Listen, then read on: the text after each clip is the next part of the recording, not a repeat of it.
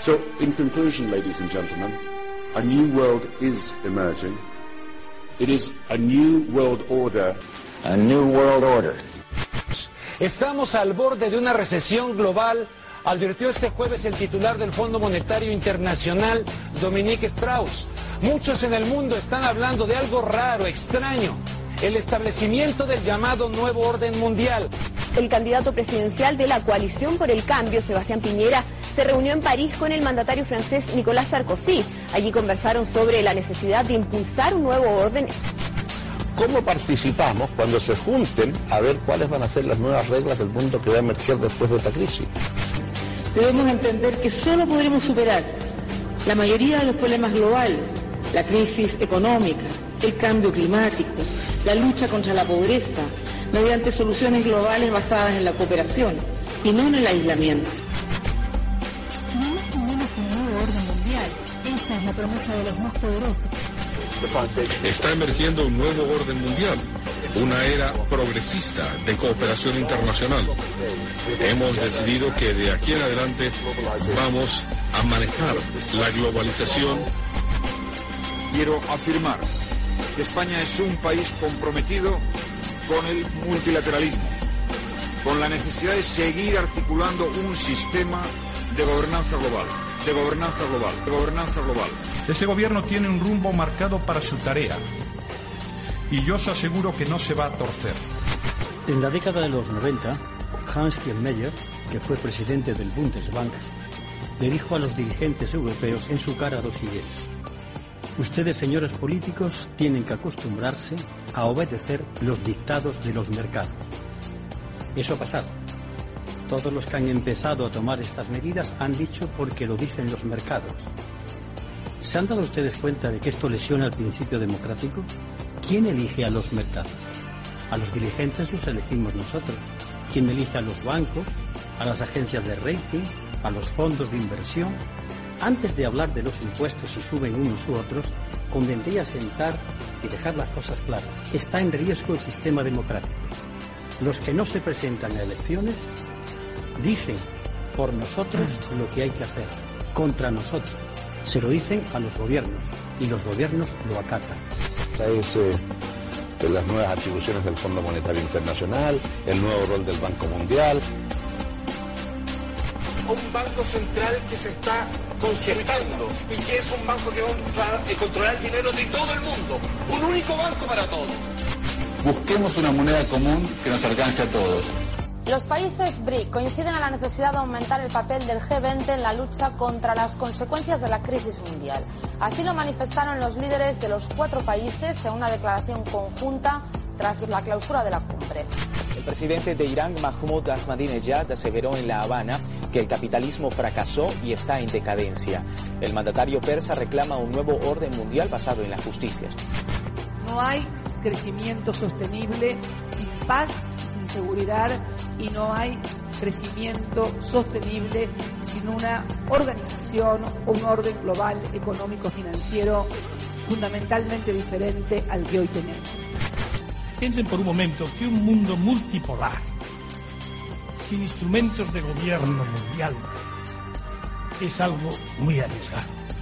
Europa puede y debe ser una especie de laboratorio de lo que pudiera ser un sistema de gobierno mundial. ¿Es posible que la mitad de la riqueza del planeta esté en manos de únicamente 400 familias? ¿Es posible que solo el 10% del dinero que circula en el mundo sea real? ¿Es posible que los beneficios reales de la banca sean de un 16.500%? ¿Crees que tal cosa es posible? La economía es un arma. Gracias a políticos y economistas vivimos en un mundo irracional. La cifra diaria de dinero electrónico globalizado es de 2 billones de dólares con B diarios. Solo el 5% del dinero que circula en el mundo es real, puede tocarse y olerse. El 95% restante es dinero falso, falso, falso, falso, falso, falso, falso. Muy buenas a todos y sean bienvenidos un año más al nuevo Desorden Mundial, el programa contrainformativo emite en Radio Cuca, la radio libre de Asturias, en el 107.3. También podéis encontrar todos los programas de radio en el iBox del Nuevo Desorden Mundial o en el de Buscadores de la Verdad. Hoy no nos ha podido acompañar el Papa porque tenía unas cosas que hacer, así que ya vendrá más adelante para otro programa. Pero bueno, que sepamos que acabamos de comenzar el año 2017 y si creyeron que el 2016 fue un año loco, pues esperen a ver cómo termina este. Muchas gracias como siempre a todos los que nos escribís, compartís nuestros programas y también nos ponéis comentarios en ellos, tanto buenos como malos. También tiene que haber también comentarios malos porque si no parecería sospechoso. Es como cuando vas a ver una película en internet y entres en una página falsa de esas que tienen publicidad engañosa y ves que los comentarios al respecto de la peli están todos hechos con perfiles falsos y entre ellos te encuentras uno de una persona real que escribe yo creo que ustedes se han equivocado de película. Pues eso, siempre hay alguien que no se entera de la película. Pero no es porque sean tontos, sino porque han sido adoctrinados. La buena noticia es que nunca antes había sido mejor momento en la historia de la humanidad para autoeducarse a uno mismo y así aprender a tener un pensamiento crítico. Algo que tanto los gobiernos como los ricos y poderosos no les gusta para nada. Hace unas semanas en un programa de la televisión española estaban hablando lo de siempre, que si Podemos, que si Venezuela, y hubo un señor que nombró a George Soros y a la Open Society, y ¿saben lo que pasó? Inmediatamente pasaron a publicidad y cuando volvieron, este señor ya había desaparecido. Por eso, unas simples palabras pueden derrumbar todo un sistema de creencias. No os creáis que este sistema de mentiras es indestructible. La mejor manera de luchar contra él es decir las cosas claras y explicar al público en general cómo está todo montado, a ser posible de manera sencilla para que lo puedan entender mejor. Que lo crean o no, eso ya es cosa de ellos. Vivimos en un mundo en el que nada es lo que parece. Hace ya más de tres años que comenzamos a hacer este programa para denunciar las mentiras del sistema y esto parece ser que no tiene fin. Tuvimos la suerte de empezar con unas buenas bases, gracias a que ya habíamos investigado muchos temas relevantes que nos ayudaron a tener una mejor comprensión de la realidad.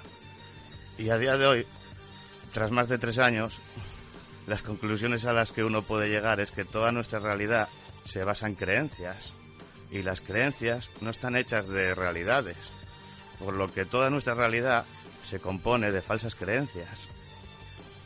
Nos han mentido en todo y lo siguen haciendo. Gobiernos, multinacionales, medios de comunicación, grandes instituciones gubernamentales, todos. No se salva ni uno. Y de esta manera han diseñado una sociedad hipócrita donde la mayoría de las personas dicen creer que la honestidad es una virtud, pero luego nadie quiere oír la verdad.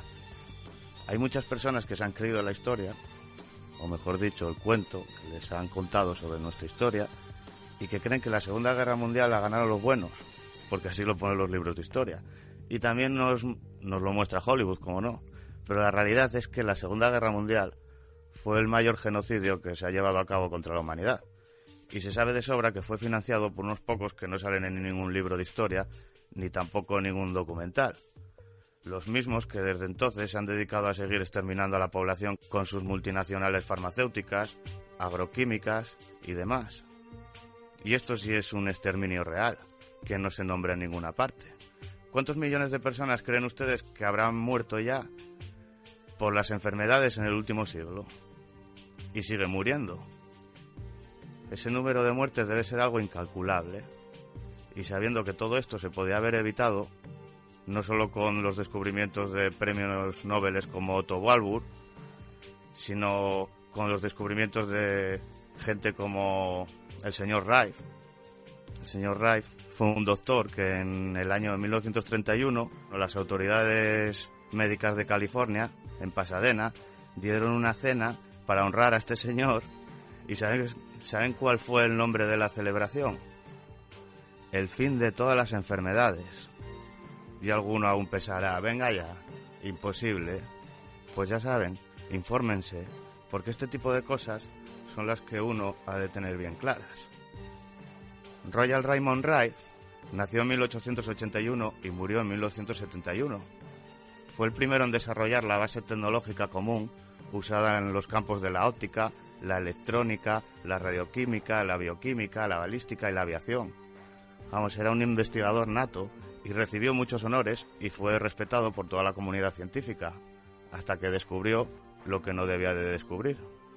El doctor Wright desarrolló una nueva técnica que se llamaba la resonancia coordinativa, que aparentemente era capaz de destruir tumores cancerígenos y virus, en 1934 la Universidad del Sur de California, junto a un comité compuesto por doctores y patólogos, entregó pacientes de cáncer terminal del Hospital del Condado de Pasadena al laboratorio y clínica del Dr. Rife en San Diego para que tuvieran un tratamiento.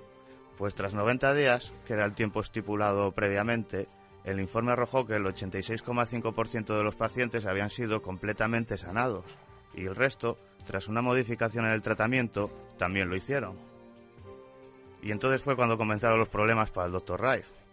La FDA, que es la agencia del gobierno de los Estados Unidos, responsable de la regularización de alimentos, medicamentos, cosméticos, aparatos médicos y demás, se encargó de coaccionar y sobornar a los compañeros de Rife para que le dieran la espalda y negaran sus descubrimientos. Pero el doctor no se quedó ahí, sino que continuó con sus trabajos hasta que inventó la Beam Ray Machine, un equipo que trabajaba por medio de una frecuencia inducida y bien configurado podía curar cualquier enfermedad. Trabajó durante años hasta que obtuvo las frecuencias correctas para curar enfermedades como la polio, meningitis, tétanos y cáncer. Luego pues vinieron los robos, arrestos, persecución y degradación de su persona por parte de aquellos mismos que poco antes le elogiaban. La historia terminó con un Royal Rife pobre y alcohólico que murió por una sobredosis. Ese fue el final del hombre que descubrió la cura de todas las enfermedades. Y a día de hoy, casi un siglo más tarde, no paran de aparecer todo tipo de enfermedades, nuevas, raras y las más famosas de todos los tiempos, que esas siempre vuelven. No sé cómo, pero siempre vuelven. Y si no, ya las patentan. Y alguien tendrá que dar explicaciones algún día. Porque si lo aceptamos, estaremos aceptando que estos criminales continúen su genocidio silencioso. Y seguramente que ustedes conocerán a más de una persona que ha muerto de una enfermedad. Y lo que tampoco podemos hacer es creer a este tipo de instituciones criminales como la FDA, el CDC o la OMS y todo el sistema genocida de salud que han creado en el último siglo. Por cierto, fueron los Rockefeller quienes impusieron la medicina farmacológica. Pero también está bien que ustedes sepan que ya hace tiempo que hay movimientos en contra de todo esto y a favor de las medicinas alternativas o tradicionales. Aquí en España tenemos el Instituto para la Protección de la Salud Natural, pero como estas organizaciones no suelen recibir apoyo de gobiernos ni tampoco de ningún tipo de financiamiento, pues nadie las suele conocer. Pero están ahí. Imagine que su hijo o su pareja estuviera gravemente enfermo y que existe un remedio natural, sin peligros ni efectos secundarios, que quizás podría curarle, pero la Unión Europea le prohíbe utilizarlo.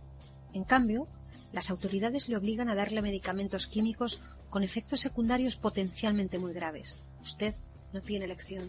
Esta absurda pesadilla es una realidad inminente que amenaza a Europa y a todos sus habitantes, incluidos usted y yo. Después de años de lobby, las multinacionales farmacéuticas están logrando su objetivo. Un nuevo reglamento draconiano de la Unión Europea hace peligrar a miles de remedios medicinales naturales utilizados desde hace siglos y que no tienen los efectos secundarios de los medicamentos modernos derivados de la petroquímica. Esto afecta a muchísimos productos naturales, incluidos remedios para el corazón, las arterias, las articulaciones, el azúcar en la sangre, los huesos, la memoria, la digestión, el sueño, la vista, la depresión, la fatiga. Se trata del Reglamento 1924-2006 de la Unión Europea sobre productos de medicina natural que declaran tener propiedades saludables. Este nuevo reglamento exige a los vendedores de estos productos obtener una autorización especial de Bruselas para poder informarle a usted, verbalmente o por escrito, de las propiedades beneficiosas de los productos naturales. Esta autorización la concede un organismo, la EFSA, Agencia Europea de Seguridad Alimentaria. El problema es que tarda de tres a cinco años en tomar sus decisiones. Pero lo más grave es que de las 44.000 solicitudes de autorización para poder declarar propiedades saludables registradas desde 2008, la EFSA ha autorizado hasta ahora solo 222. Se trata de una ofensiva sin precedentes contra nuestro derecho a curarnos de forma alternativa a la medicina convencional occidental y el objetivo de este bloqueo es muy claro garantizar beneficios de miles de millones de euros en los próximos años a la industria farmacéutica, obligando a los pacientes a usar sus medicamentos a falta de alternativas. Pero hay esperanza. En Inglaterra, una asociación muy activa a nivel europeo, la Alianza para la Salud Natural, está organizando protestas y enviando correos electrónicos a gran escala a diputados europeos. En Bruselas, el Instituto para la Protección de la Salud Natural ya ha recogido 250.000 firmas de protesta en Francia, Bélgica y Luxemburgo. En España, hasta ahora no ha habido ninguna gran movilización en este sentido.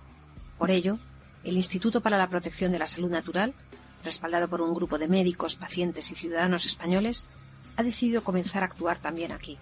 Y le hacemos un llamamiento urgente. Desde el Instituto para la Protección de la Salud Natural en Bruselas, permítame que le pida lo siguiente. Actúe. Firme la petición que aparece abajo en contra del reglamento 1924-2006. Con este gesto, y entre todos, defenderemos la salud natural en Europa. Nunca nadie había pensado antes poner límites a la libre circulación de los complementos alimenticios naturales. Sin embargo, los burócratas de Bruselas han decidido ahora cambiar esta situación. Para ello, han decidido obligar a los fabricantes a obtener informes de expertos, realizar estudios clínicos y preparar expedientes que cuestan una fortuna, incluso para remedios que han sido utilizados sin ningún problema desde hace cientos de años. Se habla de un coste de 105 a 180 mil euros por cada suplemento dietético. Esto se hace, obviamente, en nombre de la seguridad del paciente. Sin embargo, el único resultado concreto será la desaparición de cientos de productos naturales utilizados hasta ahora sin ningún peligro para la salud. Y lo que es peor, el organismo responsable trabaja tan lentamente que supone una amenaza para miles de pequeños productores que se encuentran en peligro de desaparecer. Hasta se podría pensar que lo hace a propósito. Por poner un par de ejemplos, decenas de expertos que representaban a 27 países dedicaron casi dos años de trabajo para que el comité responsable de preparar las opiniones de la Agencia Europea del Medicamento sobre las hierbas medicinales reconociera a las semillas de hinojo común sus propiedades como expectorante antiespasmódico digestivo, indicaciones conocidas desde hace siglos en la tradición popular euromediterránea y china. El caso de la vid roja necesita aún más tiempo, tres años. No obstante, la vid roja es un remedio conocido desde hace décadas para mejorar la circulación sanguínea. Docenas de estudios científicos han confirmado su eficacia y su inocuidad. Hasta la fecha, más del 95% de los expedientes de los productos a base de hierbas que se han presentado han recibido una respuesta negativa por parte de la EFSA. ¿La razón? Emite sus decisiones aplicando el mismo modelo, demasiado estricto, reservado a los procedimientos para los medicamentos químicos. En definitiva, el Reglamento 1924-2006 es el mayor ataque jamás realizado al derecho a la información de los enfermos. ¿Cómo puede usted saber, sin ser un especialista, que el ácido alfa-lipoico, un antioxidante multifuncional, es de un incalculable valor para las personas con diabetes, prediabetes y para las personas con neuropatías, incluyendo dolores nerviosos? ¿O que la coenzima Q10 y la carnitina son muy importantes para la salud cardiovascular, sobre todo para las personas que toman estatinas? o que la glucosamina y la condroitina ayudan a millones de personas que sufren dolores en las articulaciones, o que los ribonucleótidos tomados por las personas que tienen un sistema inmunológico debilitado fortalecen las defensas naturales y restauran el equilibrio gastrointestinal. La respuesta es muy sencilla. Usted ya nunca podrá tener esta información y lo más probable es que no tenga más remedio que recurrir a los medicamentos químicos producidos por la industria farmacéutica. Estamos ante un escándalo sin precedentes y, según algunos, el momento elegido para aprobar este reglamento no es en absoluto casual. Porque lo cierto es que la aprobación de este reglamento era un asunto urgente para la industria farmacéutica, claro está, que lo necesitaba para consolidar su posición dominante en un momento en el que se encuentra cuestionada. La credibilidad del sector farmacéutico se ha puesto en entredicho por escándalos recientes, como los de los fármacos Vioxx, un antiinflamatorio retirado del mercado porque triplicaba el riesgo de infarto, y Avandia, un antidiabético también retirado de las farmacias después de que se demostrara que aumentaba el riesgo cardiovascular de los pacientes que lo tomaban. Los expertos hablan de decenas, de cientos de medicamentos tóxicos que deberían ser prohibidos. Por otra parte, en España, la crisis económica y la reciente exclusión de cientos de medicamentos de uso común de la financiación de la seguridad social, junto al aumento del copago por parte de los ciudadanos de los fármacos que sí sigue financiando, animan a los españoles a recurrir a los remedios naturales, en muchos casos más baratos, libres de efectos secundarios y a menudo igual de eficaces. Por ello, era urgente para la industria farmacéutica suprimir las otras alternativas existentes. Y el nuevo reglamento europeo representa la panacea para esta industria, pues le va a asegurar sus miles de millones de ganancias anuales durante las próximas décadas. Indígnese y, por favor, firme la petición que encontrará abajo. España, como país miembro de la Unión Europea, deja las manos libres a Bruselas para imponernos normas que no nos convienen. Durante mucho tiempo esto no ha supuesto grandes problemas en la mayoría de los países, pero hoy la situación en algunos de ellos está tomando un cariz preocupante. Por ejemplo, en Francia. Una asociación francesa ha sido llevada ante los tribunales por la venta ilegal de simples semillas de tomate y otras frutas y verduras. Un horticultor fue sometido a un registro policial, siendo incautado su ordenador por la Dirección General de Consumo por haber utilizado estiércol de ortiga para el cuidado de su jardín. Una empresa, también en Francia, fue condenada por la venta de la planta cola de caballo sin autorización de la Unión Europea. Algunos bioagricultores han sido acusados de recomendar un pesticida prohibido. En realidad se trataba de aceite de NEM, utilizado desde hace siglos por los hindúes como antiplaga. Y remedios tan sencillos como las cápsulas de ajo o la infusión de romero se encuentran hoy cuestionados. Es algo lamentable que vulnera los derechos de los enfermos y que ataca a los pequeños productores locales. Es por ello que estoy seguro de poder contar con usted para firmar nuestra petición. Solo luchando activamente por nuestros derechos podremos detener la iniciativa conjunta de las multinacionales farmacéuticas y la Unión Europea. Hay un viejo refrán perfectamente aplicable a esta situación que dice que quien calla otorga. Si usted no firma esta petición, los burócratas europeos deducirán que a nadie le preocupa su reglamento, ellos pensarán que este enorme regalo que le hacen a la industria farmacéutica y a la industria agroalimentaria no ha despertado la indignación de nadie. Así que, por favor, manifiéstese, porque este es el momento de la verdad.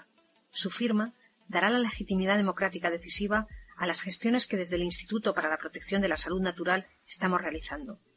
Y después de firmar la petición, por favor, reenvíe este mensaje a todos sus contactos. Dígales que es el momento de actuar. No hay tiempo que perder. Muchísimas gracias. Le mantendremos informado sobre el avance de nuestras gestiones. En la descripción del vídeo, que lo dejaremos en la descripción del programa, podéis encontrar el enlace del Instituto para la Protección de la Salud Natural, donde podéis entrar a firmar la petición a favor de la protección de la salud natural. Y también inscribiros para recibir información al respecto. Y luego tenemos también a los llamados medios de comunicación, que son cómplices de todo este genocidio. Pero cuando les interesa, bien que usan las muertes a su favor en todos los noticiarios, mientras que usted está comiendo, para que así le cause más efecto. Cuando en el telediario te muestran muertos, pregúntate qué te están queriendo vender. Cuando esos mismos noticiarios encubren miles, si no millones de muertos y crímenes todos los años. Por ejemplo, la polución. ¿Saben cuál es el número de personas que mueren en España al año por culpa de la contaminación?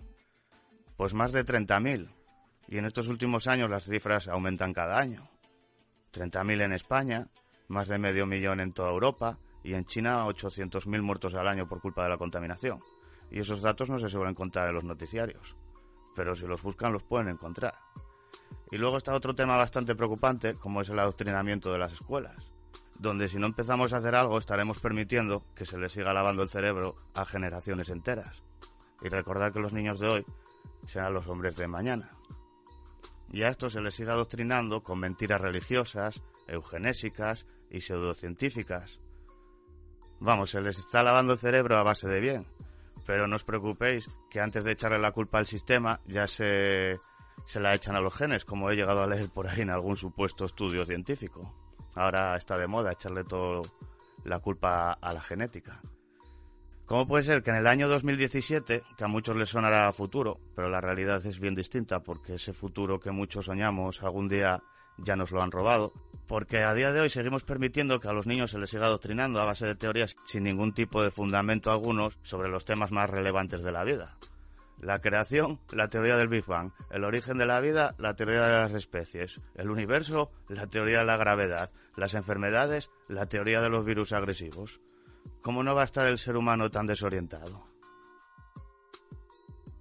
Y bueno, si uno empieza a investigar un poco, verá que todo esto se puede desmontar muy fácilmente. Ya en la primera temporada hablamos de cosas como el flagelo bacteriano, que era una estructura filamentosa que sirve para impulsar la célula, y es un sistema mecánico artificial perfecto, y su tamaño es de 20 nanómetros, o lo que es lo mismo, nanotecnología en nuestro diseño, algo muy incómodo para la ciencia y su querido azar. Ahora lo que deberían hacer las personas que se sienten engañadas o estafadas por el sistema no es tomarla con nosotros, que nunca hemos sacado ningún beneficio económico a todo esto, sino lo que desde aquí les invitamos a hacer es que denuncien a esas instituciones que les han cobrado y aún lo siguen haciendo por un supuesto conocimiento de cual al día de hoy no se puede demostrar nada de todo ello. Váyanle a ellos y denúncienles para que así se vean obligados a demostrar que lo que les están enseñando pagando es cierto. A ver si pueden. Como el eslabón perdido, que dicen que falta la evolución del hombre. No es que falte un eslabón, es que les falta la escalera entera. Y nunca va a aparecer. Y las veces que lo intentaron meter, se demostró que era falso. Y lo mismo nos pasa ahora con el tema extraterrestre. Es curioso que a día de hoy no haya prueba alguna de que exista vida extraterrestre. Y las veces que nos lo intentaron vender, también se acabó demostrando que era falso.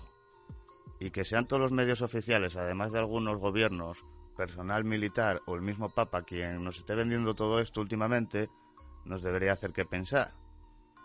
Al igual que personajes como Salvador Freixedo, que se supone que fue jesuita y nos habla de extraterrestres. O sea, un ex jesuita que en vez de hablarnos de los jesuitas, nos habla de extraterrestres. Yo reconozco que llegué a creer en la existencia de vida extraterrestre, pero cuando expusimos el tema fuimos lo suficiente cautos o sensatos para decir que toda esa información no se podía contrastar ni demostrar y deberíamos de tener mucho cuidado con todo ello. Y a quien le interesara o le gustase el tema, que se lo tomará como ciencia ficción, que al final es lo que ha resultado ser. Yo no quiero creer, quiero comprender. No podemos afirmar lo que no se puede demostrar. Y hay muchas cosas que si uno se fija un poco se dará cuenta de que mucho de lo que se nos oculta lo tenemos delante de nuestros propios ojos. Pero no somos capaces de verlo porque nos han cegado todos nuestros sentidos. No hace falta ser muy listo o un investigador para darse cuenta de que nada funciona como debería de ser. Las instituciones académicas destruyen el conocimiento, la sanidad destruye la salud y los gobiernos han destruido por completo las naciones. Y la religión, la religión nos ha robado hasta el alma. Todavía de vez en cuando alguien nos pregunta por la religión. O qué opinamos de esta o de la otra. Las religiones son todas sectas. Porque si te están imponiendo unas creencias, es que es una secta. Como es todo nuestro sistema de creencias actual. ¿Cuántas religiones hay en el mundo? En la actualidad creo que más de 4.000. Y las que ya han desaparecido. ¿Qué vamos a ponernos a ver cuál es la verdadera? Lo más fácil es que todas sean falsas. Lo que pasa es que todas tendrán algo bueno que contar porque si no la gente no se haría de ellas. Nada más nacer, te dan un nombre, una religión, una nacionalidad y una raza. Y luego te pasas toda la vida defendiendo una identidad ficticia. Hay una religión que se llama la adonitología, creo que es, que el profeta se llama Adonis. Y está segura que fue visitado por un ángel, el Espíritu Santo y Cristo a la vez, para formar una religión en la que se adoraba en la que se adorara a las mujeres con curvas, sobre todo con un buen trasero. Ahora seguro que hay gente que creerá que ese señor es un profeta, un iluminado o algo por el estilo. Y la verdad es que solo es un listillo como todos los demás que se aprovechan de la buena fe y la ingenuidad y el desconocimiento de las otras gentes. Y de ese desconocimiento es del que principalmente se nutren las religiones. Hace poco salió la noticia de una señora mayor de Brasil que llevaba años rezándole a una figura del Señor de los Anillos pensando que era un fraile franciscano. Y era Elrond, el medio elfo. Parece ser que se acabó dando cuenta porque le vio que las orejas eran muy puntiagudas. Menos mal que esta señora fue sensata y lo reconoció. Otros te nombran una congregación y se ponen a nombrar santos. Aunque como ya hemos dicho en alguna ocasión, la mayor religión de todo nuestro mundo es el dinero. Pero no lo que nos vende la revista Forbes. Con Amancio Ortega como el más rico del mundo seguido de Bill Gates, sino el dinero negro, ese que se esconde en paraísos fiscales y de vez en cuando en investigaciones que se hacen por algún periodista de verdad, de esos que cada vez quedan menos, pues te enteras de cosas como que gracias a un estudio que se hizo hace unos años en el Banco de Italia, comparando unos censos de 1427 con las declaraciones de 2011, se descubrió que los apellidos de los más millonarios de la Florencia actual eran los mismos que la Florencia renacentista de los Medici. y si esto es así, es porque el poder siempre se ha mantenido en las mismas familias. Y eso no solo ocurre en Florencia. Aquí en Asturias también tenemos familias muy ricas y poderosas, cuyos orígenes se pueden seguir hasta la Edad Media, como es el caso de los Cosmen. Hay una cita de Jovellanos donde relata cómo la reina Urraca, quien fuera la sucesora de Alfonso VI y soberana de León, que vivió por los años 1081 y 1126, tratando de cruzar el puerto de Leitariegos, una hazaña que aún a día de hoy nos cuesta conceder.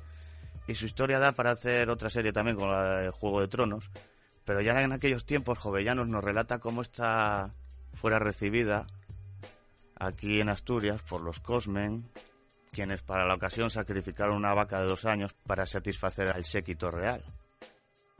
Aquello se pasó a conocer como el comienzo de una tradición oral de arrieros entre Asturias y Castilla, y no solo se dedicaron a crear una red de mercancías y locales a ambos lados de la cordillera cántabra, y desde la meseta hasta los valles asturianos. También exportaron sus negocios a China y a Marruecos y con el paso del tiempo se hicieron banqueros y se dedicaron a vivir de las rentas. En el siglo XIX en Asturias, las grandes fortunas vinculadas a los sectores primarios, la nobleza tradicional y la agricultura, perdieron peso y con ello también el valor de las tierras. Por eso a finales del siglo XIX, estas familias que se dejaban tierras en sus testamentos a principios del siglo XX eran títulos de empresas lo que se dejaba en la herencia. Según Forbes, la familia Cosmen ha duplicado su fortuna en el último ejercicio y ha pasado de los 450 millones de 2015 y 350 en 2014 a 850 millones, un incremento superior al 100% en el último año. Así que estas grandes fortunas, tan longevas, no solo no sufren las crisis, sino que parece ser que se lucran con ellas. Y alguno se preguntará cómo puede ser esto posible. Pues fácil, porque nos han hecho creer que todo tiene un precio, incluso nosotros mismos.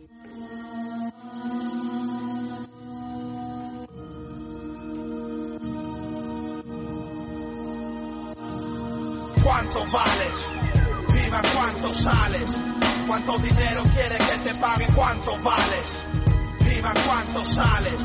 ¿Cuánto dinero quieres que te pague? ¿Cuánto vales? Viva cuánto sales. ¿Cuánto dinero quieres que te pague? ¿Cuánto vales? Viva cuánto sales.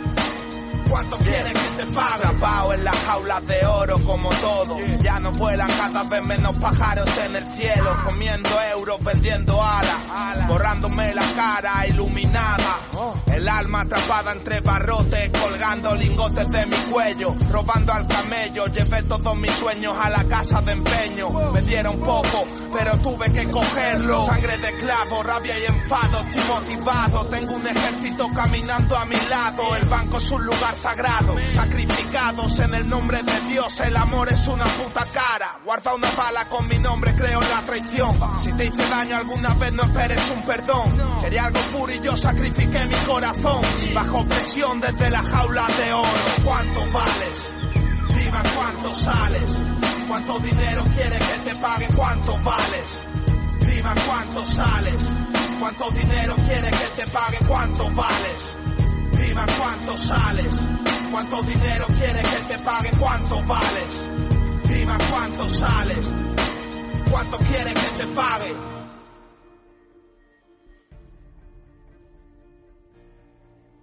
Y no solo tenemos a los Cosmen, también están los Masabeu, que se dedicaban al comercio textil y vinieron de Tarragona en el siglo XIX. Y en 1855 se asociaron con la viuda Carolina González Arias Cachero, creando una entidad de crédito. Y a pocos metros también en Oviedo, por aquellos tiempos, se encontraba la casa viuda y heredero de Antonio Jover y Pedrel, que también estaban dedicados al comercio textil y que estaba dirigida por Ignacio Herrero y Bug, de donde naciera en los primeros años del siglo XX el Banco Herrero, que en la actualidad ha vuelto al capital catalán al integrarse en el Sabadell en el año 2011. También hay otras sagas asturianas que tienen su origen en la migración, por ejemplo, en la emigración en México, como los Arango, o en la migración en Cuba, como los Álvarez del Corte Inglés, que falleció hace un par de años y dejó su herencia en Madrid, porque si lo hubiera dejado aquí hubiera tenido que pagar el doble. Y estas informaciones tan solo son la punta del iceberg. Si buscamos los orígenes de las principales sagas bancarias nos daremos cuenta de cómo estas han repartido el mundo a lo largo de la Edad Media. Primero jugando un gran papel como comerciantes y posteriormente creando la banca de préstamos. En todas partes ha sido igual, o parecido. Y por supuesto que la mayoría de estas fortunas están en paraísos fiscales, evadiendo impuestos, mientras que la hacienda de nuestro país se dedica a perseguir a los trabajadores y pequeños empresarios. Y con esto creo que queda bien claro que si se quisiera hacer una investigación seria y ver qué intereses y familias están detrás o han estado desde hace siglos dirigiendo y creando esta sociedad, sería muy fácil dar nombres y apellidos. Y también nos daremos cuenta de que estos clanes no actúan de forma individual, sino que están muy bien organizados desde hace mucho tiempo. He hablado de familias asturianas, porque es lo que tenemos aquí cerca, pero podríamos hablar a nivel nacional como los Botín, los Match o los Banús, que son auténticas bandas mafiosas organizadas. Hay que tener en cuenta de que estas familias o fortunas no solo controlan bancos, sino también controlan fondos de inversiones, empresas y grandes instituciones. Controlan los partidos políticos, independientemente cuál sea su color o ideología, ya sea el que hay ahora o el que vaya a venir detrás. Y cuando alguien llega a ostentar el poder no va a dejar que éste se le escape porque sí, sobre todo cuando la mayoría de la sociedad lo ignora. Antes matas al rey y pones a otro nuevo, como ya hacían en el pasado. Saben muy bien que no se puede luchar contra algo que no existe. Y lo que se ha de hacer es denunciarles para que así se vayan viendo expuestos. O si no, denunciar sus mentiras. Todo nuestro sistema de creencias se basa en mentiras. Y si algún día queremos descubrir la verdad, pues antes tendremos que destapar las mentiras. Y bueno, quizás la mentira más grande que nos hemos encontrado hasta ahora haya sido la de nuestro mundo. Esa sí que ha sido gorda. Se ha llevado la palma de oro a la conspiración revelación del año 2016. Soy consciente de que hay muchas personas u oyentes que no son capaces de profundizar en este tema como para llegar a comprender la magnitud del engaño. Pero lo que los más escépticos deberían de analizar es cómo puede ser posible que en el año 2017 aún haya un debate por parte de la comunidad científica donde ni siquiera ellos se ponen de acuerdo en cuál es la verdadera forma que tiene nuestro mundo. Los geólogos nos muestran un modelo, los astrofísicos otros y la NASA otro diferente. ¿Cuál es el verdadero? ¿A qué va a ser como las religiones? Pero una cosa que también se deberían de fijar es como el propio sistema, algunos políticos y la mayoría de medios últimamente parece que se hayan puesto de acuerdo para recordarnos que nuestro mundo es una esfera y que fuimos a la luna y que si Galileo y Copérnico demostraron tal y cual cosa porque no paran de salir noticias de ese estilo. Y sabiendo cómo es el propio sistema y cómo éste actúa, uno debería de empezar a preguntarse si todo esto no es algo sospechoso. Comenzamos el año y el periódico del país publicaba el 10 de enero la siguiente noticia. La ciencia vive una epidemia de estudios inservibles. Científicos de Estados Unidos, Reino Unido y Holanda denuncian que la investigación está perdiendo parte de su credibilidad. Bueno, hasta aquí todo bien, ¿no? Correcto creo que todos estamos de acuerdo. Ya no hay quien se crea la ciencia. No si lo ha pasado lo mismo que con los medios de comunicación. Pero lo mejor viene ahora porque la noticia empieza así. Hace siglos, a Newton o a Galileo no les bastaba con hacer descubrimientos capaces de cambiar la historia. Debían además repetir sus experimentos delante de todos sus colegas. Sí, de la logia. Y estos a su vez los repetían por su cuenta antes de quedar completamente convencidos. Este principio de reproductibilidad ha sido fundamental para el avance de la ciencia desde entonces. En la actualidad, esa garantía esencial se está perdiendo y pone en entredicho la validez de muchos estudios en casi todas las disciplinas. O sea, se nos están reconociendo que la ciencia ya no demuestra nada. Lo que decía Tesla hace ya un siglo, que los científicos ya entonces habían sustituido los experimentos por las matemáticas construyendo así una estructura que nada tenía que ver con la realidad. Pero nos recuerdan a Newton y a Galileo como si estos hubieran demostrado algo.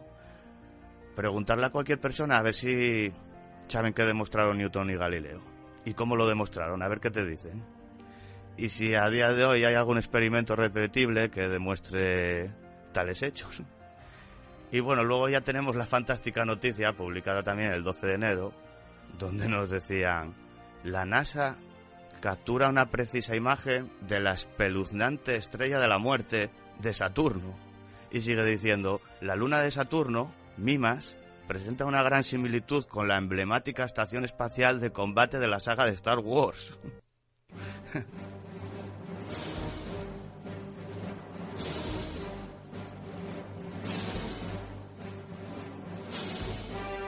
y si veis la foto que nos muestran, esto ya deja de ser una conspiración para empezar a convertirse en una tomadura de pelo. Como la otra también supuesta imagen que nos vendió la NASA ahora de, la Tierra y la Luna desde Marte, que lo ves y dices, madre mía, se lo podían currar un poco más para que pareciera real, o por lo menos para hacer dudar. Y en cuanto a la supuesta foto de Mimas, dice la luna de Saturno, que nos muestra como la estrella de la muerte, la imagen dice que fue tomada el 22 de octubre de 2016 a una distancia de 185.000 kilómetros de Mimas, pero la NASA la ha publicado esta semana y dicen que el enorme cráter que ha sido bautizado con el nombre del astrónomo William Hertz, descubridor de Mimas. Sí, bueno, este también fue el que descubrió el supuesto planeta Urano. Y ahora nos dicen que esta tiene un diámetro de 139 kilómetros, lo que representa casi un tercio del diámetro de la misma Luna. Además, el pico Herschel, dicen, es casi tan alto como el del Monte Everest, para que así nos podamos hacer una imagen de lo grande que es. Los científicos todavía no saben decir con certeza qué causó esta misteriosa formación, por lo que siguen estudiando tanto la cuenca del impacto como el terreno circundante. Esta imagen es la última de una serie de fotografías realizadas por la sonda Cassini, que está capturando impresionantes imágenes de los anillos y las lunas de Saturno. No sé, esta es la supuesta sonda que también nos enseñó el supuesto polo hexagonal de Saturno. Y luego al final de la noticia te pone una imagen comparando la luna con la estrella de la muerte. Y debajo te pone Lucasfilm barra NASA, que son lo mismo. Y por si alguien no se cree todo esto, pues ya está Hollywood, que está a punto de estrenar una superproducción con actores conocidos, entre ellos Kevin Costner, donde además de vendernos la supuesta carrera espacial, nos venden una bonita historia de cómo la NASA aceptó a personas de otra raza cuando éstas aún eran rechazadas por la sociedad. El título del film de ciencia ficción basado en supuestos hechos reales se titula Figuras ocultas.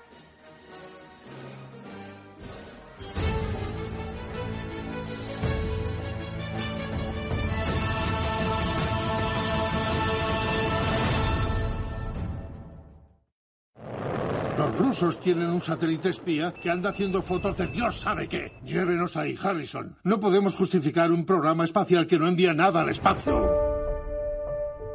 Si hay que llegar en este trasto, démonos por despedidas. ¿Puedes hacer los 30 kilómetros a pie? ¿O ir en la parte de atrás del autobús?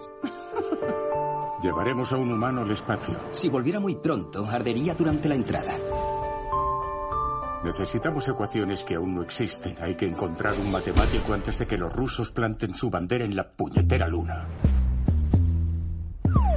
¿Llevan identificación? NASA, señor. No sabía que contrataran Pues sí, hay mujeres en el programa espacial.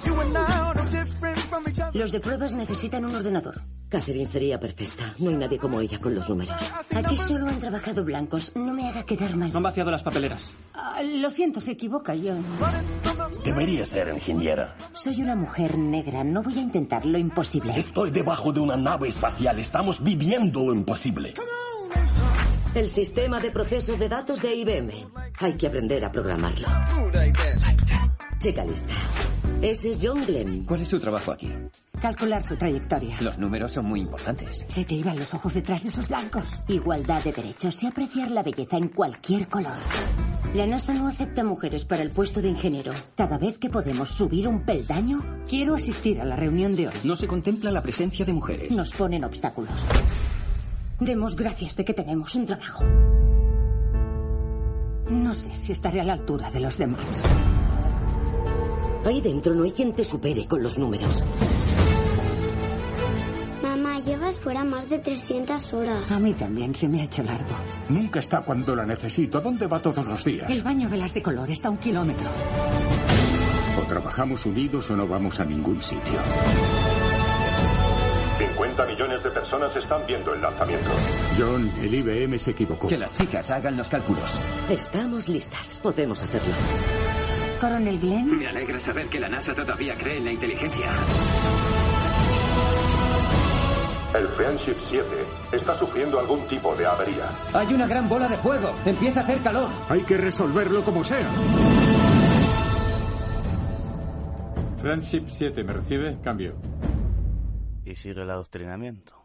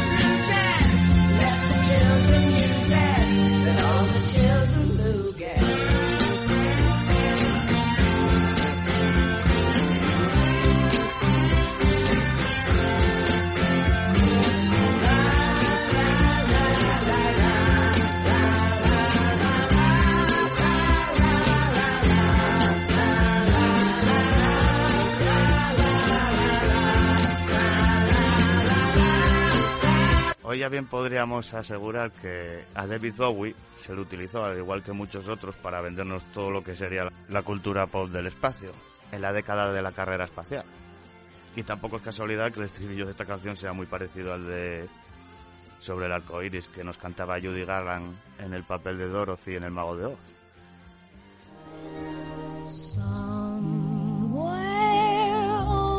over the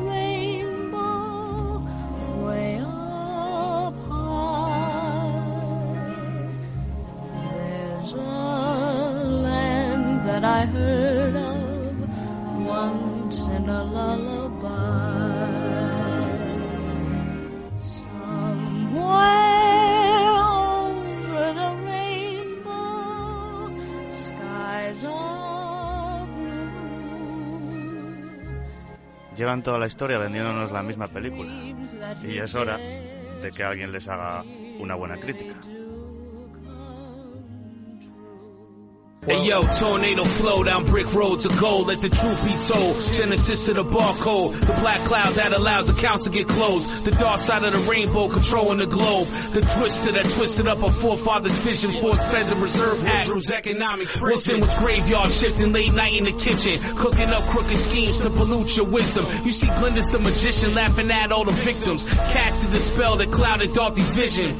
Propaganda man handle mental munchkins. Punching the clock for that green paper's worth nothing. Wicked politicians moving with their motives hidden. Witches broomsticks stirring up the forbidden. A 33rd degree, she don't need no permission. The farmer's a scarecrow getting in where he fit in. Hardly making a living, barely feeding his children. If he only had a brain, he'd be making a killing. Steady works like a tin man, some of his days are the hardest. Even harder to fill his tank, big oil profits regardless. Competing to see who could drill down the farthest. Raising the price of gas under the cover of darkness. Now you understand why the working man's heartless. Others simply fear the line. The light is weighted to office. To be king of the jungle, he don't care who he crosses. Unless he finds courage, he's just a slave to the bosses. So Ruby red stilettos in a regime in beast mode. She can ease on with the cheese on down the road.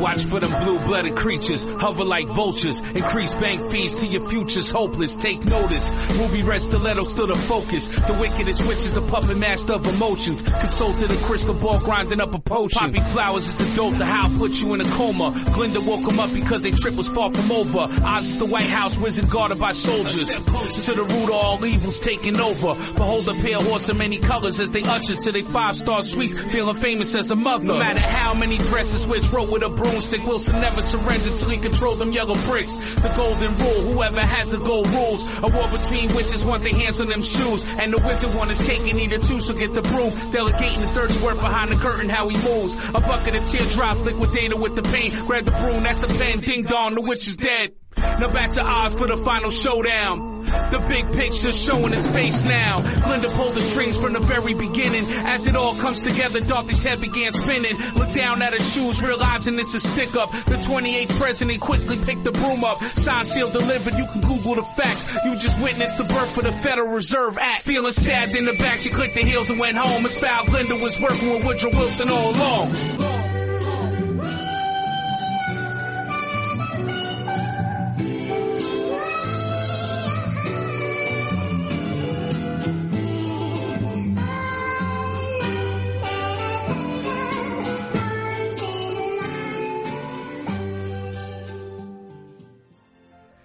Acabamos de escuchar el tema del rapero americano William Cooper, Secretos de Oz.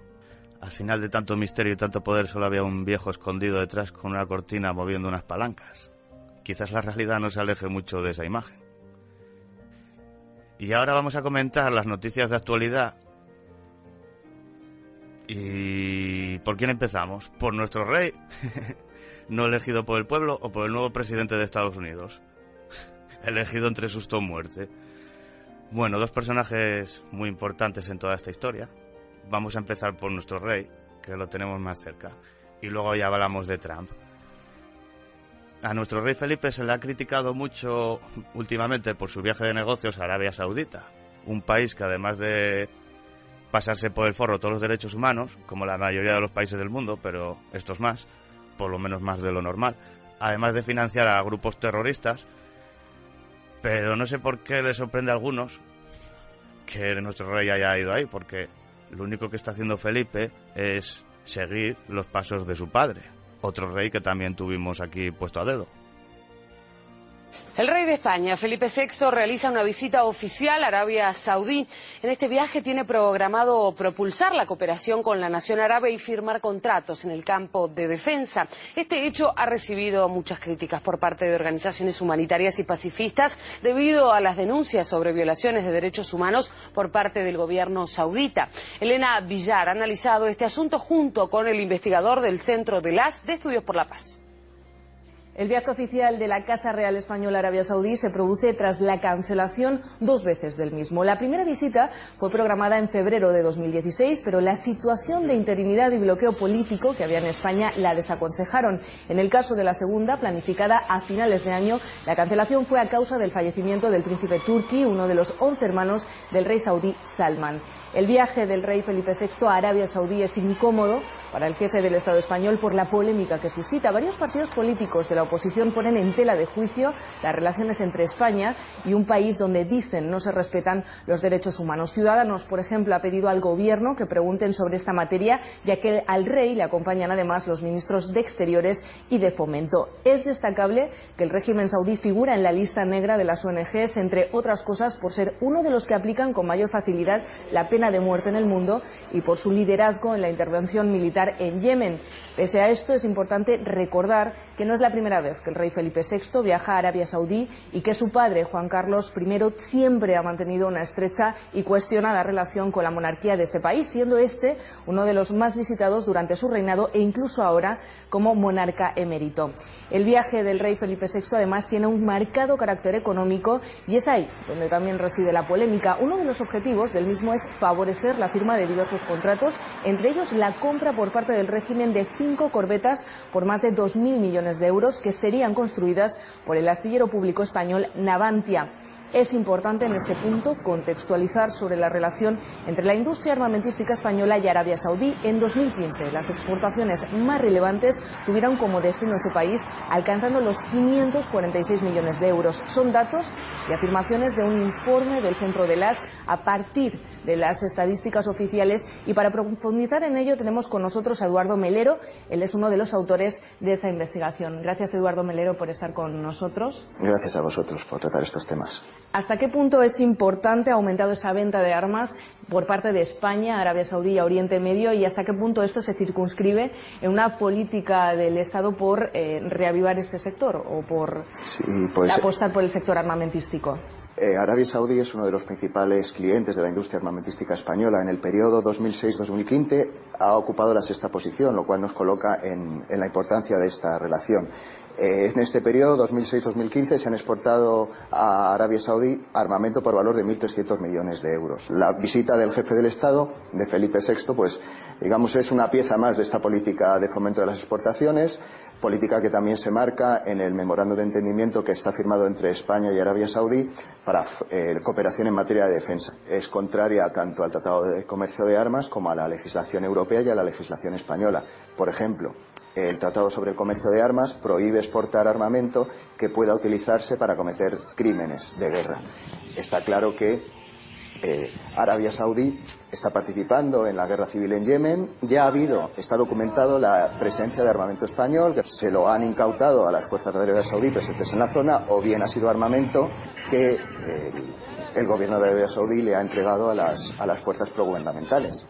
Ha sido el análisis de Eduardo Melero del Centro de LAS sobre las relaciones entre España y Arabia Saudí en el terreno de la compra-venta de armamento con motivo de esta visita que el rey Felipe VI realiza a este país.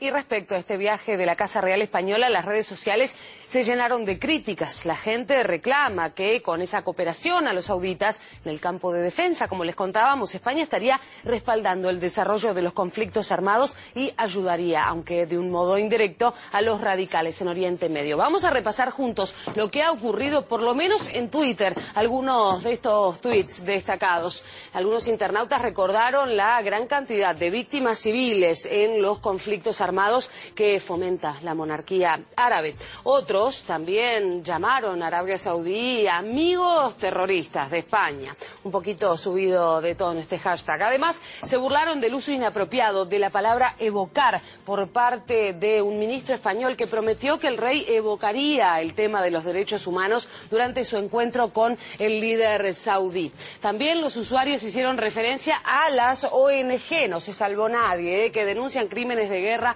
en Yemen, mientras Madrid firma contratos de venta de armas con los sauditas. Y respecto a estos contratos, algunos incluso llamaron a Arabia Saudí sostén del Daesh. Seguimos adelante. Otros también calificaron a la nación árabe eh, como una dictadura criminal que masacra a los civiles, como bien dice este tuit. O sea, sé que nuestro rey en Navidades nos da el mensajito de paz, de amor, y luego en enero se marcha a Oriente Medio a venderle armas a los saudíes. Luego hay otro dato curioso que estaría bien comentar. Si vamos a la Wikipedia y vemos lo que pone sobre Felipe VI de España, bueno, pone un montón de cosas, pero hay un apartado interesante que dice acercamiento al colectivo LGBT. Y dice, en junio de 2014, durante su primera semana de reinado, Felipe VI se reunió con diversas asociaciones del colectivo LGBT, así como diversas ONGs afines a este colectivo. El encuentro fue celebrado por diversos medios nacionales e internacionales, así como diversas aso asociaciones relacionadas con el colectivo. Según Boti García, presidenta de la Federación Estatal de Lesbianas, Gays, Transexuales y Bisexuales, esta declaró que los reyes les habían recibido en su primera semana como reyes, mientras que la vicepresidenta del gobierno ni nos contestó las dos veces que la habíamos pedido hablar con ella. Luego, por su parte, José María Núñez, presidente de la Fundación Triángulo, dijo que esta invitación era una buena forma de empezar un reinado.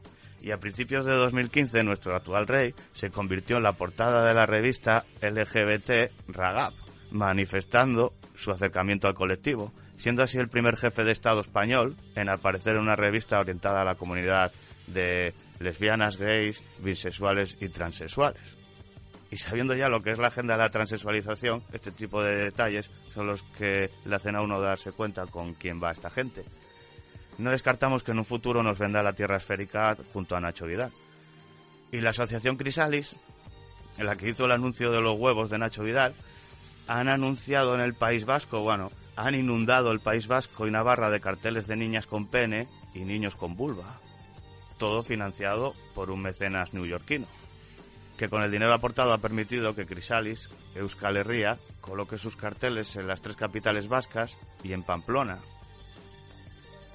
Así de sencillo. Niñas con pene y niños con vulva. ¿eh? Aparecen desnudos y sonrientes porque no tienen nada que esconder. Puede ser importante, pero bueno, me, me parece que lo que refleja es la realidad. Choca porque todavía en los tiempos que estamos estamos como muy es un tema tabú. Y por eso se han empapelado en el País Vasco y Navarra las marquesinas y estaciones de metro. Enseñarlo en los colegios y en todos los sitios. Esta campaña sin tapujos, sin embargo, ha encontrado la censura en las redes sociales. Tapamos los genitales con una barra de texto y al final lo que ha hecho ha sido generar una corriente de solidaridad, se ha hecho viral. Y eso es lo que buscan, hacer visible una realidad que según la asociación afecta a uno de cada mil niños. Sí, señor. Nacho Vidal, padre de un menor transexual, prestó su imagen para la última campaña a nivel nacional. Colaborar con Crisalis, la Asociación de Familias de Menores Transexuales, que luchan porque se reconozca su identidad. Un paso que han dado muchos como Patricia o Dani. Piden que se reconozca su identidad sexual porque desgraciadamente no depende solo de su valentía. Qué fácil es manipular la opinión de las personas. Cuando dijimos que la pedofilia se iba a acabar legalizando, seguro que muchos creyeron que desvariamos. Pero en California, Estados Unidos, desde este enero, se ha legalizado la prostitución infantil. Claro que ellos no te lo van a vender así.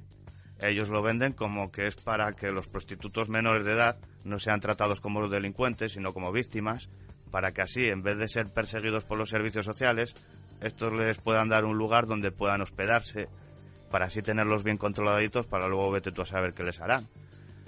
Pero volviendo a las niñas con pene y los niños con vulva, ¿de verdad alguien se puede creer que existe tal problema como para que se hayan se hagan leyes al respecto y nos estén lavando el cerebro de esta manera? ¿O deberíamos de pedir que nos muestren las estadísticas de niños con autismo a ver si ahí sí hay una verdadera epidemia a la que nos deberíamos de preocupar y empezar a hacer algo al respecto antes de que sea demasiado tarde?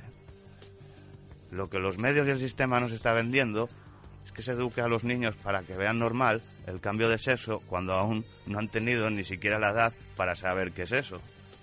Y luego estas operaciones sean pagadas por el propio Estado.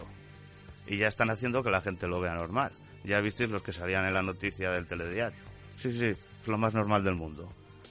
No tiene nada que ver con la destrucción y degeneración de esta sociedad y de todos sus valores. Y ahora vamos a hablar de Trump, el nuevo presidente de los Estados Unidos. Bueno, lo más interesante que era la gente que le rodeaba, ya lo contamos. Jesuitas, caballeros de Malta, sionistas de Goldman Sachs, toda esa gentuza. Y ahora salió la noticia de que muchos les sorprendió de que Goldman Sachs estaba invirtiendo en los BRICS. Pero es que la gente no se da cuenta o no se enteró en su momento de que Goldman Sachs creó los BRICS. Bueno, fijándonos más en Trump, el personaje que ahora han puesto ahí para continuar la agenda, estaría bien saber quién ha sido el mentor de este señor, su maestro, vamos, el que le enseñó la fuerza del lado oscuro, el guía espiritual que adoctrinó al señor Trump, no fue otro que Norman Vincent Peale. ¿Saben quién fue este señor? Y digo fue porque falleció ya en los 90 y algo. Pero curiosamente este señor fue uno de los pilares de la cultura de autoayuda estadounidense de la década de los años 50 en adelante. Y mientras era ministro, también daba sermones y escribía libros de autoayuda, recogiendo muchos conceptos de lo que luego se aplicarían a toda esta cultura de la nueva era, que hoy se ha extendido tanto. Hay que tener en cuenta que en 2010, la que se conocía como la sacerdotisa de la felicidad, que fue otra gurú de estas, con su propio programa de televisión en Corea del Sur, apareció suicidada junto a su marido en un hotel de Seúl. Parece ser que las cosas no les iban tan bien. A mí todo esto de la autoayuda me recuerda a la religión de antes, que a uno le hacían rezar diez Padres Nuestros y cinco Ave Marías. Pues ahora lo que te hacen es pensar en la felicidad y esperar que ésta se cumpla, pero parece ser que esto no siempre funciona. Norman Vincent Peale obtuvo grados en la Universidad de Ohio, donde se convirtió en un hermano de la fraternidad Pi Gamma Delta, o sea, la masonería de toda la vida.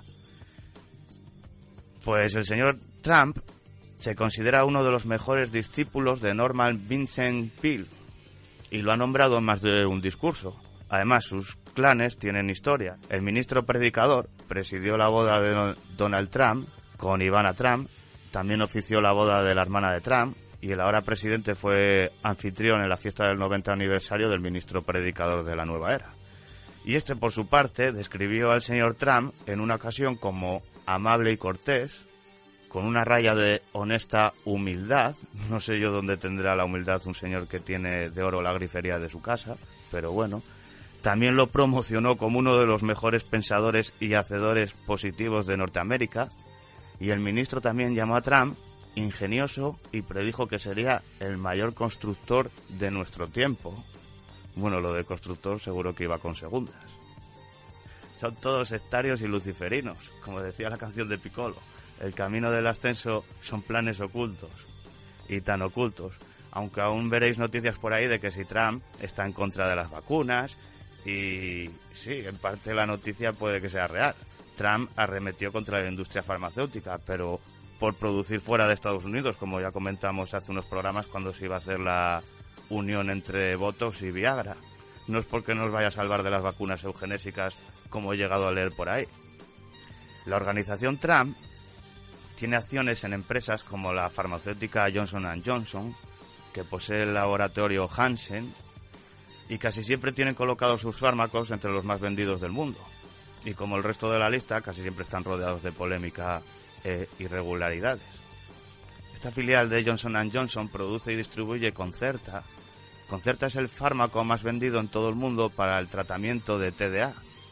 El TDA son las siglas que se le dio a una enfermedad inventada para poder drogar legalmente a los niños con la excusa de que sufren de déficit de atención. Esto lo confesó el mismo psiquiatra que se inventó la enfermedad antes de morir porque parece ser que se sentía mal y confesó. Aquí en España tenemos a personas como el catedrático Mariano Pérez, autor del libro Volviendo a la Normalidad, que asegura que no hay biomarcador cerebral que justifique el, el trastorno por déficit de atención. Y también afirma que el TDA no existe y la medicación no es un tratamiento sino un dopaje.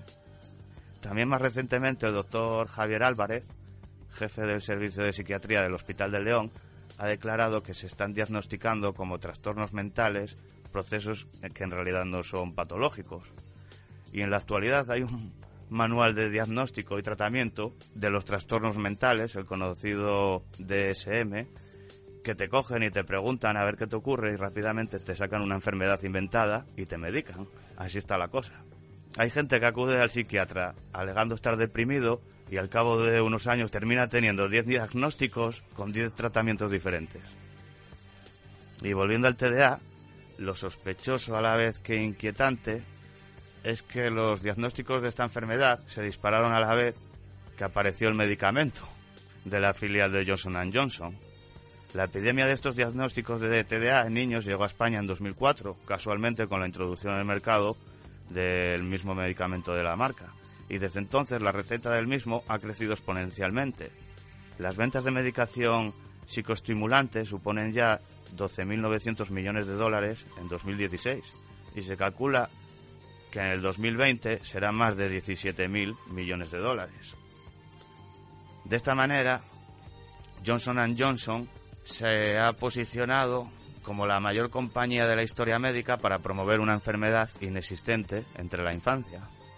Además de esta multinacional farmacéutica, que se lucra drogando a niños, la organización de Trump también tiene participaciones en empresas como IBM, Coca-Cola, Facebook y demás. Y ahora tampoco nos olvidemos de su predecesor, el Premio Nobel de la Paz, Barack Obama, que ha dejado el cargo batiendo todos los récords de bombardeos por hora durante la administración, durante su administración, para así dejar bien claro por qué le dieron el Premio Nobel. El presidente de Estados Unidos, Barack Obama, pronuncia esta jornada su discurso de despedida en Chicago. En este mensaje defenderá tanto su política interior como exterior llevada a cabo durante dos mandatos. Precisamente sobre la línea seguida por la diplomacia del mandatario, queremos hablar con nuestro compañero Tyron Lino.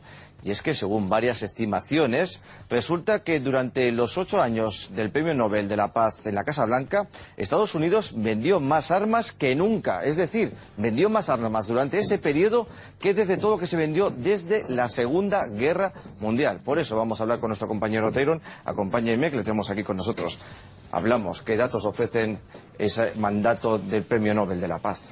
Datos y cifras que justamente no avalan el premio mundial al que fue merecedor el presidente Barack Obama, presidente saliente, pues de acuerdo a cifras durante su administración, solo en contratos de venta de armas, eh, Estados Unidos generó cerca de 265 mil millones 471 mil dólares, solo en contrato por venta de armas, ¿verdad? De estas, eh, de estas cifras, la verdad. fuertes cifras, así es, y de la misma dentro de estos ocho años de administración de eh, el Barack periodo de Barack Obama, se supo de que 2011 fue justamente el año donde mayor cantidad de contratos se generaron, cerca de 56 mil millones 131 mil dólares. Año 2011 que coincide con el inicio del conflicto en Siria. Incluso dentro de, de estas cifras y todo lo concerniente a la administración Obama relacionándolo al tema Siria, las cifras hablan de que en 2016 Estados Unidos arrojó más de 26 mil bombas, la mayoría de estas cayeron justamente sobre Siria e Irak. Asimismo, dentro de estas naciones, de este, de este periodo Sí. de la administración Obama, se conoció que 10 naciones fueron las que fueron sus mayores compradores de todo el eh, equipo volumen, armamentístico, el volumen. 10 naciones, varias de ellas de Oriente Medio, asimismo un par asiáticas e incluso una nación latinoamericana, como estamos hablando de Brasil. Pero de estas 10, las que más generaron contratos de adquisición de armas fueron justamente Arabia Saudita y Qatar, dos naciones que de una u otra forma se involucraron en el conflicto interno en Yemen, conflicto que generó cerca de dos millones de personas desplazadas. Tyron, este, vemos que los datos de, a nivel armamentístico son bastante, digamos, fuertes y, sobre todo vitales para la economía norteamericana. Pero también tenemos que hablar de personal, de las personas que están desplazadas del ejército estadounidense. ¿Dónde están? ¿Cómo se encuentran? Cifras que también contradicen lo que inicialmente había propuesto Barack Obama antes de iniciar su administración, pues las tropas norteamericanas han eh, desplegado a cerca de 138 naciones, que equivale al 70% de los países a nivel global.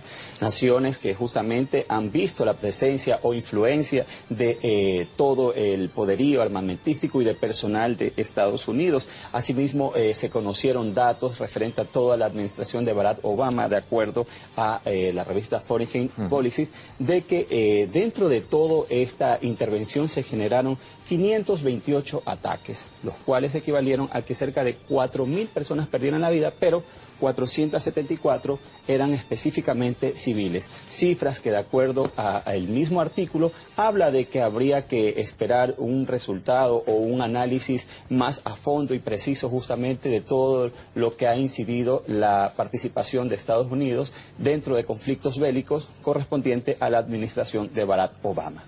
Tyron Lino, pues además esa administración era de un, de un premio Nobel de la Paz. Gracias. Y vamos a ampliar porque nosotros hemos preguntado su opinión al respecto al analista político Denis Small, quien apunta a que Estados Unidos no dudó en vender armas a los terroristas para derrocar los regímenes en Oriente Medio. Bueno, la, la, proclamada política de Obama para la región, además de las palabras como democracia y la pelea en contra de corrupción, la verdadera política de Obama para la región ha sido cambio de régimen, usar revoluciones de color incitadas por los mismos intereses de Wall Street y de Londres para cambiar todos los regímenes que no son del gusto de Washington y de Londres. Entonces esto empezó con lo de Irak desde Bush y siguió con Obama. Eh, procedió con la situación de Libia, que fue un ataque absolutamente criminal, desde el momento en que eh, el asesinato de Gaddafi y lo que pasó en esa situación, luego prosiguieron para tratar de hacer lo mismo en Siria, vendiendo armas a los terroristas abiertamente, financiando a los terroristas, mintiendo sobre el apoyo a los terroristas, defendiendo a los terroristas de Al Qaeda, del Estado Islámico, al-Nusra y demás, con la intención de tumbar el gobierno de eh, Assad en Siria, pero ahí afortunadamente las iniciativas políticas y militares del presidente Putin de Rusia eh, cambiaron el juego geopolítico de Washington y en esa situación Washington no ha podido salir con la suya.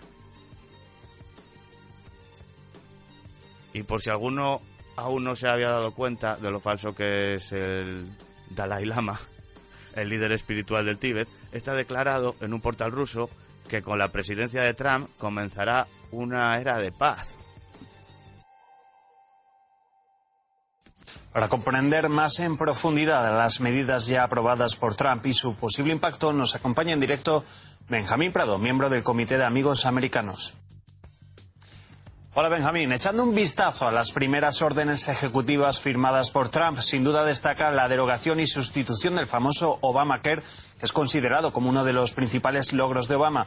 ¿Qué mensaje hay detrás de esta orden? Bueno, lamentablemente lo que vemos es de que van a continuar privatizando aún más eh, los servicios médicos en Estados Unidos y eso un impacto más a los más eh, a los trabajadores a los más marginados a los eh, comunidades que aún carecen de, de, una buena acceso a servicios de salud. Y lo que vemos es de que las grandes corporaciones se van a beneficiar. Si ahorita aún con el Obamacare era básicamente una eh, seguranza que se compra, ahora vamos a ver que los servicios médicos van en aumento. Una de las ideas que transmite Trump es la de celeridad. ¿Cree que esta medida de tratar de acelerar los pasos eh, pretende desviar la atención de las protestas que hay en su contra? Sí, sin duda. Eh, ya empieza con un nacionalismo bastante agresivo y que las protestas va y vemos que ya está dando señalamientos de que va a criminalizar a la protesta social Eh, vemos que inclusive con el Departamento de Justicia, el encargado Jeff Sessions, eh, un reconocido racista, un reconocido eh, personaje que eh, es antimigrante, vamos a ver de que sí se va a in- intensificar la criminalización de la protesta social. La atención que los primeros, algunos de los primeros nombres en su equipo son James Matty y John Kelly para la Secretaría de Defensa y la Seguridad Nacional. ¿A qué escenario está haciendo frente? ¿Para qué se está preparando el equipo de Trump?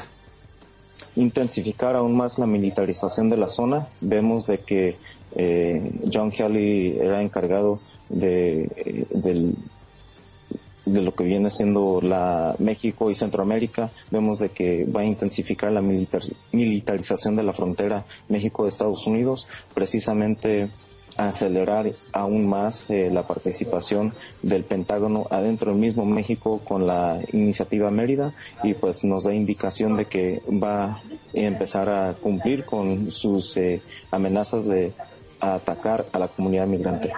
El discurso de Donald Trump fue en un tono patriótico que habló de unión de todos los estadounidenses. Sin embargo, la sociedad está claramente polarizada. ¿Cómo cree que podría hacer el nuevo presidente para aunar en torno suya a los que están en contra? bueno, eh, no da mucho espacio para poder eh, dialogar, realmente es muy agresivo en sus posturas políticas y vemos de que va a ser eh, ahora sí una eh, etapa de resistir, Eh, no queda más a las comunidades que no están incluidos como parte de su administración de eh, rechazar y resistir las políticas agresivas de Donald Trump. Y por último, Benjamín, no me resisto a preguntarle cuáles cree que serán los próximos pasos de Donald Trump. Eso es eh, el la gran incógnita. Lamentablemente no sabemos eh, exactamente con exactitud cómo va a implementar sus políticas y porque es bien imprescindible o bien bien eh, bien eh, eh, no, no está muy claro qué pasos van a tomar, pero sabemos que van a ser muy malos para las grandes mayorías de los trabajadores en Estados Unidos. Benjamín, gracias por sus valoraciones. Y luego en el discurso de la investidura no se les ocurre otra cosa que hacer que el señor Trump dé el mismo discurso que el malo de la película de Batman. Los internautas han prestado atención a una gran coincidencia, el hecho de que el discurso de Donald Trump fuera especialmente similar a un malo muy malo. Vean. and giving it back to you, the people. And we give it back to you, the people. Y luego le cuentas a la gente que toda nuestra realidad es una película y te llaman loco. ¿Os imagináis cómo sería el mundo si nos librásemos de toda esta gente? Sería un mundo maravilloso.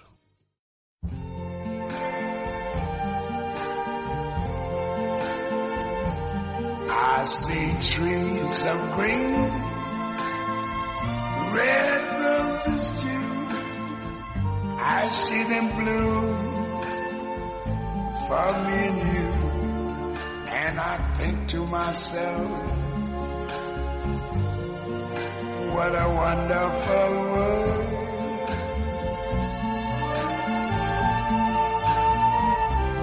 I see skies of blue and clouds of white.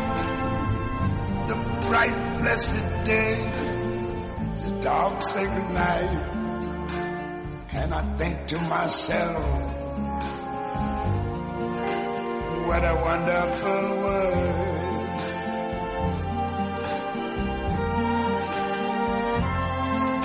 The colors of the rainbow, so pretty in the sky, are also on the faces of people going by. I see friends shaking hands, saying, How do you do? They're really saying, I love you. I hear babies cry.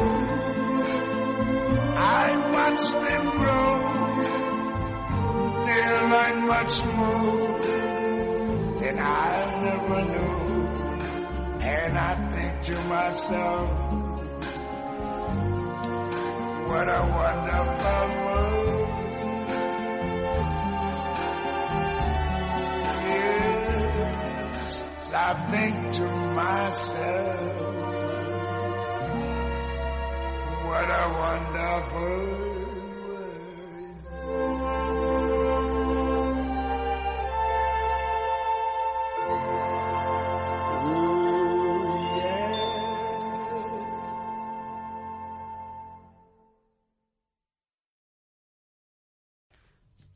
pensar que solo son un 1%. Cambiaría el mundo totalmente si nos librásemos de ellos. Pero de momento, con no creernos sus mentiras, yo creo que ya sería un gran paso. Y cambiando de tema, pero siguiendo con el desorden mundial, eh, estos primeros días del año han ocurrido unos cuantos atentados terroristas. Siempre se repiten los mismos patrones, supuestos hombres solitarios que luego aparecen parecen cabezas de turco. Y nunca mejor dicho, porque el primer ataque del año fue en Turquía, donde los medios nos vendieron que un hombre disfrazado de Papá Noel entró en una discoteca pegando tiros y matando a decenas de personas. Reiteramos los datos de la noticia que se dio a último momento. Atacaron una discoteca en Estambul y la tragedia dejó al menos 35 muertos y decenas de heridos, según informó el gobernador de la provincia. Tyron Lino está con nosotros para todos los detalles. ¿Qué tal, Tyron? ¿Qué fue lo que ocurrió? Y han sido noticias con las que en realidad nadie quería iniciar el año precisamente, Diana, pero bueno, hay que darlo a conocer y este hecho se ha dado justamente en Estambul, en Turquía, en el Club Nocturno Reina. En ese sitio, de acuerdo a lo que han informado las autoridades locales, un sujeto disfrazado de Santa Claus, aprovechando justamente estas festividades de Navidad y de fin de año, ha llegado fuertemente armado y ha, abrido, eh, ha abierto fuego, eh, ha generado disparos eh, contra las personas que se encontraban en eh, el club nocturno. Se, estima que alrededor de entre 500 a 600 personas son las que se encontraban en ese sitio. Ha abierto fuego y justamente esto ha generado, de acuerdo a los primeros reportes, de que cerca de 35 personas ya se han eh, registrado como fallecidas y un centenar heridas.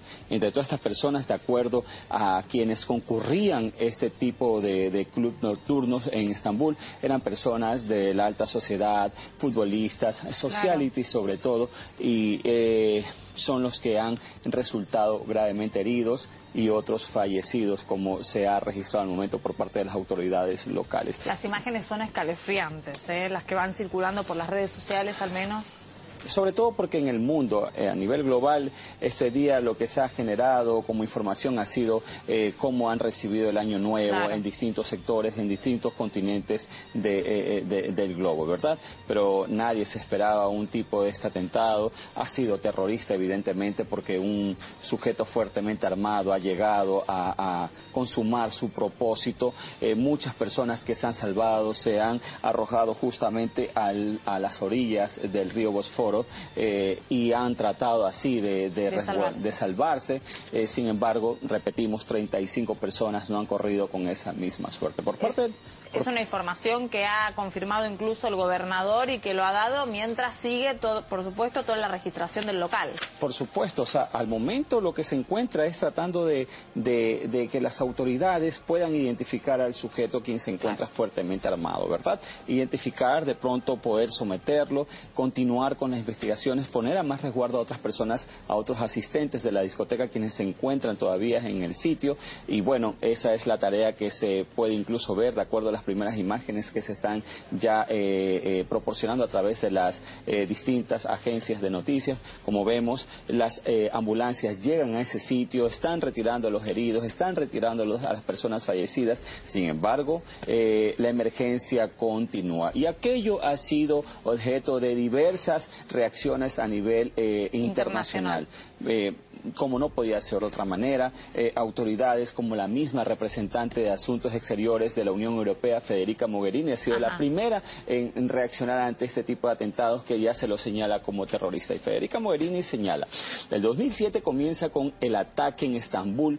Nuestros pensamientos están con las víctimas y sus cercanos. Seguiremos trabajando para prevenir estas tragedias. Tengamos en cuenta que Europa estaba en varios países en alerta terrorista y que han reforzado toda su seguridad en estas fiestas. Por lo tanto, estaban, evidentemente, todos los funcionarios alerta a lo que puede pasar y las eh, repercusiones se dieron muy rápidamente. ¿Cuáles fueron las que siguieron? Bueno, el, el, siguiente que se ha hecho eco de esta noticia lamentable para iniciar el año, el año ha sido Jens Stoltenberg, el ex secretario general de la OTAN, quien ha dicho, claro. trágico comienzo del 2007 en Estambul. Mis pensamientos están con los afectados por el ataque a personas que estaban celebrando el Año Nuevo y con el pueblo turco otra reacción internacional que se da eh, por parte de una importante autoridad, en este caso de la OTAN. Y otra persona que también se ha hecho presente o, ha reaccionado tras este atentado terrorista ha sido el comisario europeo de migración Dimitris Abramopoulos.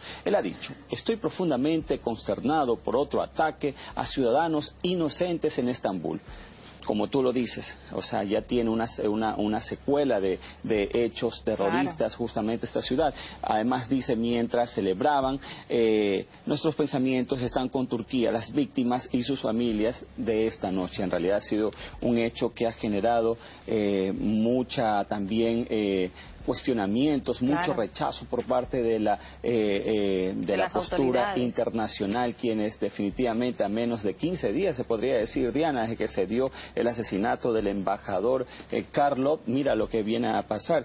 Y bueno, otra reacción que tenemos es de Dimitris Reinders, eh, de, él es belga, él es ministro de Relaciones Exteriores de Bélgica y ha dicho, este año comenzó con horror en Estambul. Nuestros pensamientos están con las víctimas, sus parientes y el pueblo turco.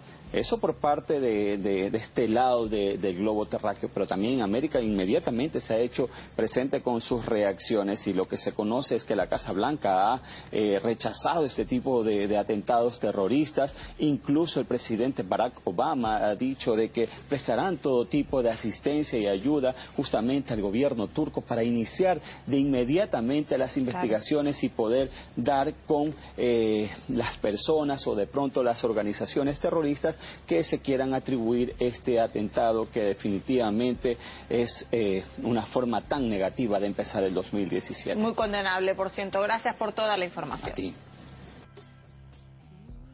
Y aquí en nuestro país, antes de acabar el año, se llevó a cabo una supuesta operación antiyihadista en Madrid. Y fue tan chapucero el montaje que ni siquiera la Audiencia Nacional se lo tragó. Y esta pasada semana podíamos leer en el periódico El País, al respecto de toda esta operación, lo siguiente. La operación policial que fue presentada las pasadas Navidades como la desarticulación de una célula yihadista en Madrid, preparada para atentar de forma inminente, ha arrojado suficientes dudas con el paso del tiempo como para que la Audiencia Nacional esté investigando si se trata de un montaje o si los métodos empleados pueden ensombrecer o incluso anular el resultado. Y sigue diciendo, Dos elementos encendieron las alarmas hace unos días. El hecho de que uno de los principales miembros de la célula, si no el principal y el organizador, es un confidente policial llamado Manuel Rodríguez Niri, alias Lolo o José, y que el presunto traficante de armas que se reunió con los miembros de la célula y les vendió al menos un cargador, según su propia declaración, es un agente encubierto de la Brigada Provincial de Información de la Policía de Madrid. Según algunas fuentes consultadas, habría además otro agente encubierto del mismo grupo en la misma operación. O sea, que la mayoría de los terroristas al final resultó que eran agentes encubiertos, menos los dos a los que les querían endosar el muerto. Bueno, en este caso les endosaron un Kalashnikov, piezas de armas sueltas, vídeos de contenido yihadista de esos que hace el Pentágono y cargos de delito por apología al terrorismo, incluso autoadoctrinamiento. Increíble. Luego nuestro rey se va a hacer negocios con los genocidas de Arabia Saudita para servir de paraguas de las empresas militares españolas, al igual que ya hacía su padre.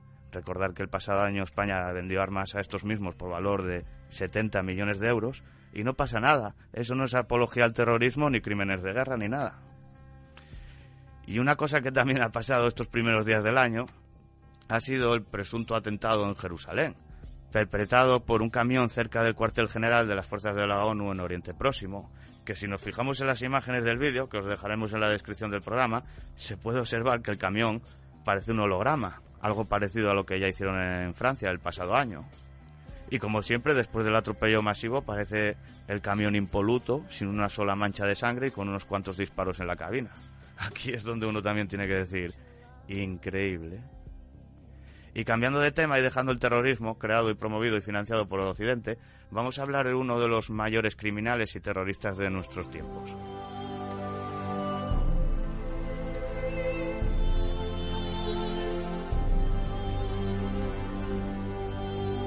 El Papa Francisco.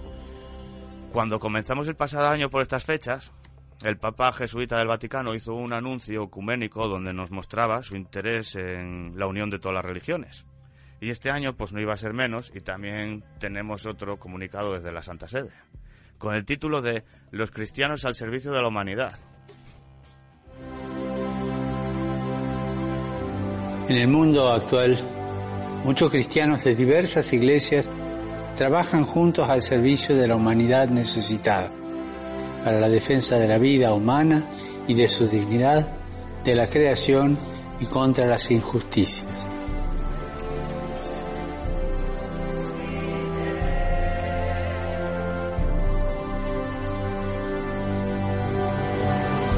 Este deseo de caminar juntos, de colaborar en el servicio y en la solidaridad con los más débiles y los que sufren, es un motivo de alegría para todos.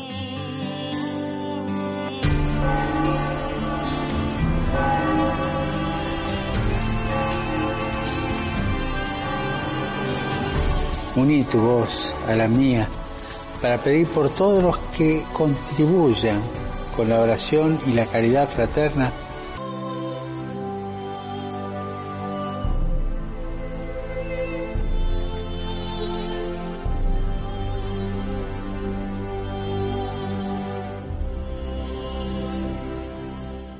¿Cuánta hipocresía tiene uno que ver?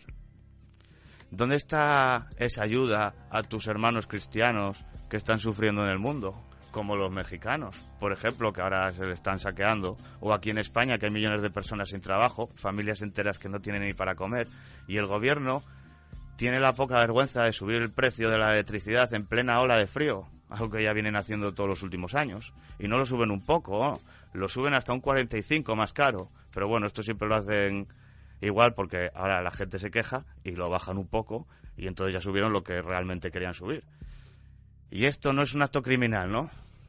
Pero como ya sabemos que los presidentes de nuestro país, después de dejar el cargo, siguen cobrando de las eléctricas, pues les importa una mierda que la gente pase frío y no tenga ni para comer. Y al rey, a ese tampoco lo veréis pronunciarse al respecto, porque son todos una banda de criminales. Bergoglio, más conocido como el Papa Francisco, fue acusado durante la dictadura de Perón de haberse chivado de compañeros suyos jesuitas que luego fueron ejecutados.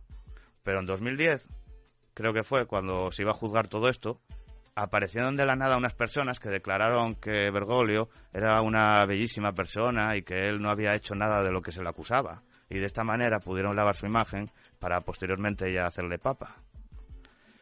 Pues desde que este señor es papa ha habido, que se sepa, más de 1.200 denuncias de curas pederastas a los que se ha hecho caso omiso.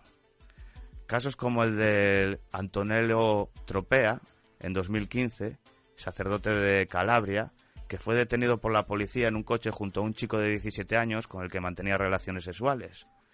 Y mientras era investigado sigue ejerciendo como sacerdote. El mismo año otro cura de Sicilia, Calogero, la piana, renunció a su cometido después de que apareciera el testamento de un hombre del que nadie habla en el Vaticano, que aseguraba haber tenido relaciones sexuales con el religioso. Y quizás el caso más clamoroso, en 2014, el cardenal australiano George Pell, investigado por encubrir casos de pederastia cuando era obispo de Sydney y Melbourne, no solo no se le castigó, sino que fue nombrado jefe de finanzas de la Santa Sede.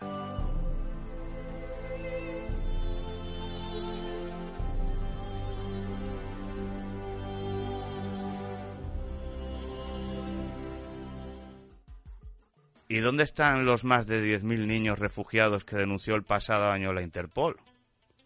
Que, que habían desaparecido al llegar a Europa, tanto que se preocupa el Vaticano por los inmigrantes. ¿Dónde están esos niños? Porque yo sí me acuerdo de ello y de que dimos la noticia en un programa, pero no se ha vuelto a saber nada. Con lo que nos dejan bien claro de que todo el tema de la lucha contra la pederastia y la pedofilia y el tráfico de menores, el Vaticano, los gobiernos y demás, se lo pasan todos por el forro. Y cambiando de asunto, también tenemos el tema de la vacuna de la gripe. Todos los años por estas fechas pasa lo mismo. Para que nos demos cuenta del nivel de manipulación y miedo que utilizan los medios y el sistema, fijaos en lo siguiente. Aparece la noticia en La Voz de Galicia, donde el titular podemos leer hasta ahora siete muertos por la gripe en Galicia, de los cuales dos no estaban vacunados. Tú lo oyes así y quizás hasta pienses en vacunarte, ¿verdad? Ahora veamos la misma noticia desde otro punto de vista.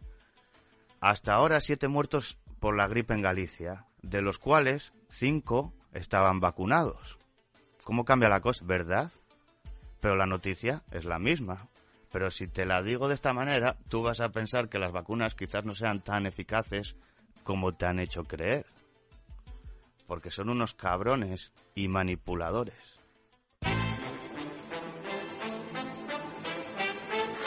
Y es que me hierve todo por dentro. El ser humano es un experimento que comprueba cuánto sufrimiento puede aguantar. Me avergüenzo de que usen el dolor como entretenimiento. El talento es lo que menos cuenta. Buscan comprar sentimientos. Odio crónicas marcianas, pero soy sincero. Como vea los cinco primeros minutos, me lo trago entero. El contenido al que nos han acostumbrado ha conseguido convertir su excremento en algo cotidiano.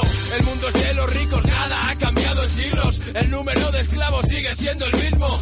Ahora las multi son los capataces y el algodón son las últimas zapatillas que comprase. La mitad del planeta está matando a la otra mitad del planeta de hambre y nos quedamos mirando. Y dudo mucho que se frenen, ya tienen casi todo el dinero que existe. No sé qué coño más quieren.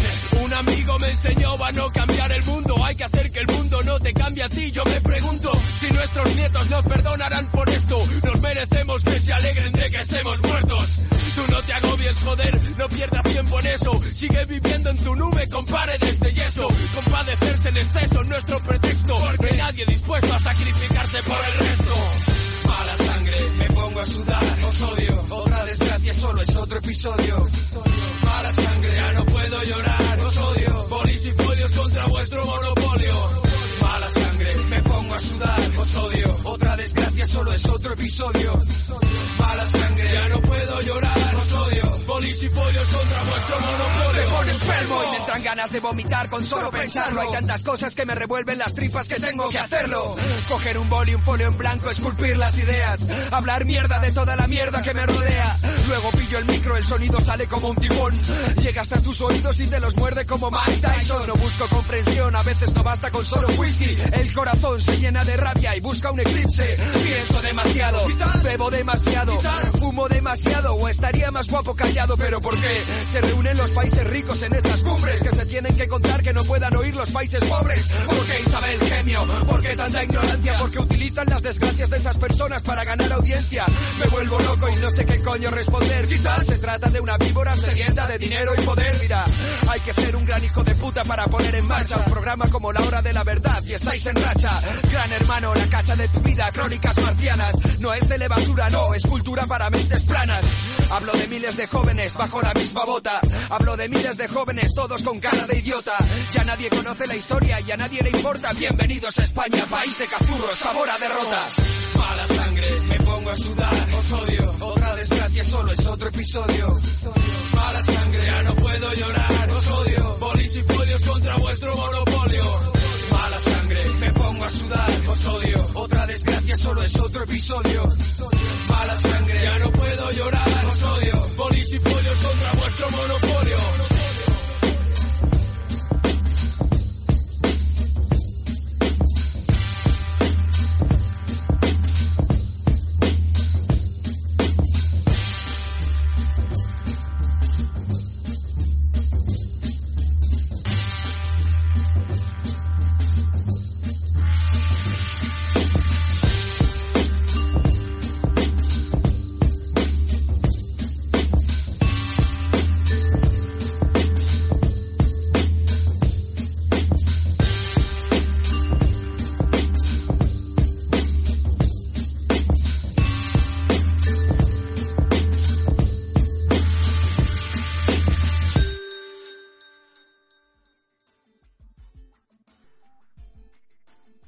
Acabamos de escuchar el tema de Mala Sangre, que es el título del grupo madrileño Duo Kie, formado por Nervioso y Locus Amenus, un grupo que siempre me gustó, hasta que hace unos años salieron en, la NTV y entonces ya nunca volvió a ser lo mismo. Una pena. Harán a la gente en la NTV, que de ahí ya no sale ni uno que sea medio normal. Bueno, hoy vamos a hablar de la inteligencia artificial. Además de porque es un tema de que está muy de actualidad, también estaría bien ver cómo nos lo venden y luego lo que realmente puede llegar a ser. Que como estamos acostumbrados, suelen ser dos mundos bien diferentes.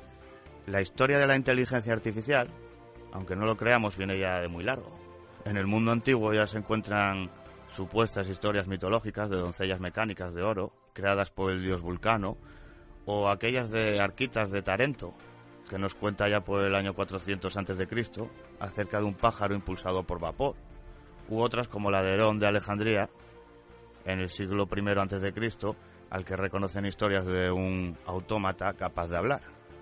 Así hasta llegar al primer diseño constatado de una máquina humanoide diseñada por Leonardo da Vinci en 1495, o un primer autómata capaz de tocar la flauta, creado en 1738 por James de Baucasson. Pero no fue hasta 1956, en el Dartmouth Summer Research Event, cuando el término inteligencia artificial fue usado por primera vez por John McCarthy, profesor de matemáticas del Dartmouth College. Allí tomaron parte los percusores y principales padres de esta rama de la ciencia tal y como se la conoce hoy en día, personajes como Niels Nilsson, Klaus Shannon de los laboratorios Bell, Nathaniel Rochester de IBM, Martin Minsky del MIT, Patrick Winston también del MIT o Oliver Schilfried también estudió en el MIT. Y bueno, a día de hoy muchas de estas personas ya han fallecido o son muy mayores. Pero en la actualidad, cuando hablamos de la inteligencia artificial, la gente tiene, como no, la imagen muy influenciada o distorsionada de Hollywood, los cómics, la literatura y los medios en general, que nos presentan a las máquinas como unos robots humanoides que al final solo quieren acabar destruyéndonos a todos. ¿Sabéis por qué siempre le dan a todo la finalidad de intentar destruir a la humanidad? porque así las personas se pasan la vida aterrorizadas por peligros inexistentes, mientras que desconocen cuál es el verdadero peligro para ellos. Y son los mismos que se inventan las enfermedades, las supuestas pandemias, las teorías de los virus asesinos, los fanatismos religiosos, el cambio climático, las tormentas solares, todo con el único objetivo de que las masas no sean capaces de pensar por sí mismas y así sean más fácilmente guiadas por el miedo. Así están todos los días recordándote que te vas a morir, te vas a morir y te vas a morir. Y luego te dicen que no, que solo te van a seguir maltratando un poco más y tú lo aceptas. Bueno, la historia de la inteligencia artificial y Hollywood, como no, eh, van de la mano. Dos años después de que el término inteligencia artificial fuera acuñado en 1968, Stanley Kubrick no solo nos vendió el espacio, sino que introdujo también el concepto de inteligencia artificial en el cine dándole personalidad a la computadora que controlaba la nave, que al final acabó enloqueciendo y eliminando a los tripulantes uno a uno. Todo porque Hal, que era el nombre de la máquina, escuchó que podía ser desconectada y por un supuesto miedo a la muerte tomó represalias. Luego en 1982 nos vendieron el futuro en Blade Runner, que se vuelve a estrenar también este año, por si alguien aún tiene dudas de que nos llevan vendiendo las mismas historias toda la vida. Y la película de Blade Runner de 1982 se basaba en un futuro año 2019, o sea, dentro de un par de años. Y en esta película nos vendían que los robots empezaban a parecerse mucho a los humanos, algo que está muy lejos de la realidad. Y dos años más tarde, en el 84, se estrenó Terminator. Bueno, esta creo que la conocerá todo el mundo. Las máquinas evolucionan y exterminan a los humanos y a día de hoy se han hecho un montón de secuelas. Y luego también vino como no, Steven Spielberg en 2001 a vendernos la inteligencia artificial o su visión de la inteligencia artificial. Hay que tener en cuenta que Steven Spielberg es un gran propagandista. Este señor hizo una película muy famosa que se llamó La lista de Schindler y que aún a día de hoy nos la venden como algo que está basado en hechos reales. Y la realidad es que La lista de Schindler es una película de ficción basada en una novela de ficción con el mismo título el cual es claramente presentado como una obra de ficción y categorizado e indexado por la librería del Congreso americano como una novela de ficción. Pero aún a día de hoy se sigue mostrado como un relato histórico y se sigue utilizando para adoctrinar a las masas sobre lo que supuestamente fueran los hechos de la Segunda Guerra Mundial. Pero volviendo a la inteligencia artificial, en 2001 Steven Spielberg presentó esta película donde, como viene siendo habitual en Hollywood, por una parte nos venden la deshumanización de los humanos y por la otra la humanización de las máquinas. Y en esta el protagonista principal era un niño robot que había sido programado para poder amar y soñar como hacemos los humanos. El problema es que su familia humana no estaba preparada para ello y lo abandonó. Y entonces es cuando este comienza la búsqueda del hada azul, que es un personaje del cuento de Pinocho, el cual se supone que podría convertir al niño robot en un niño de verdad para que así su madre humana, que lo abandonó, lo pudiera volver a amar. Qué bueno es Spielberg jugando con los sentimientos y las emociones. Eso lo podéis ver en casi todas sus películas. Pero lo que hay de trasfondo en toda esta historia, como en muchas otras de Hollywood, que nos siguen vendiendo a día de hoy, son los miedos, los deseos y las falsas creencias de las personas y de nuestra sociedad en general, puestas en una máquina. Y lo que hacen es confundir los sentimientos y las emociones, haciéndonos creer que uno no puede amar si no es capaz de odiar. El niño robot, si os fijáis en la película, va degenerando según avanza esta. Este va expresando todo tipo de sentimientos como tristeza, ira, celos, depresión, incluso hasta llega a desarrollar ego. Incluso hay una escena en la que de la película donde nos muestra al niño robot intentando suicidarse. Y luego al final de la película, cuando el niño robot encuentra una estatua que cree que es el de la helada azul, este se pasa dos mil años rezándole, pidiéndole que le convierta en un humano sin que ésta no haga nada al respecto. ¿Os suena toda esta historia de algo? Gente que lleva más de dos mil años rezándole a un supuesto dios que no hace nada al respecto. y la película se estrenó en 2001. Y el final no deja de ser muy simbólico, porque cuando el niño robot se acerca a la figura del hada azul, después de dos mil años, cuando se descongela el hielo y la toca, esta se rompe en pedazos y justo es en ese momento cuando aparecen los extraterrestres. Cada uno que lo interprete a su manera. Y el pasado año se estrenó una serie de la HBO con el título de Westworld. Aquí en España, como siempre, se inventaron un título que nada tenía que ver, que le pusieron Almas de Metal. Y cuando empecé a verla, te das cuenta de que no es una serie normal. Me refiero a que lleva mucho presupuesto, actores muy buenos y conocidos como Anthony Hawkins o Ed Harris. Y cuando ves una producción así, lo primero que uno se ha de preguntar es qué nos van a vender aquí. Y la verdad es que no, no se dejan nada, vamos. Todo lo que hemos comentado anteriormente, pero llevado al límite. La deshumanización de las personas, la humanización de los robots, y al final de la temporada incluso te meten los rituales de sangre. Imaginaos si está la programación que nos meten en esta serie, que el propio actor Anthony Hawkins le preguntaron hace poco al respecto de la serie y él mismo reconoció que no veía su propia serie porque la televisión envenena el cerebro. Ahí estoy totalmente de acuerdo, sobre todo si uno no está preparado.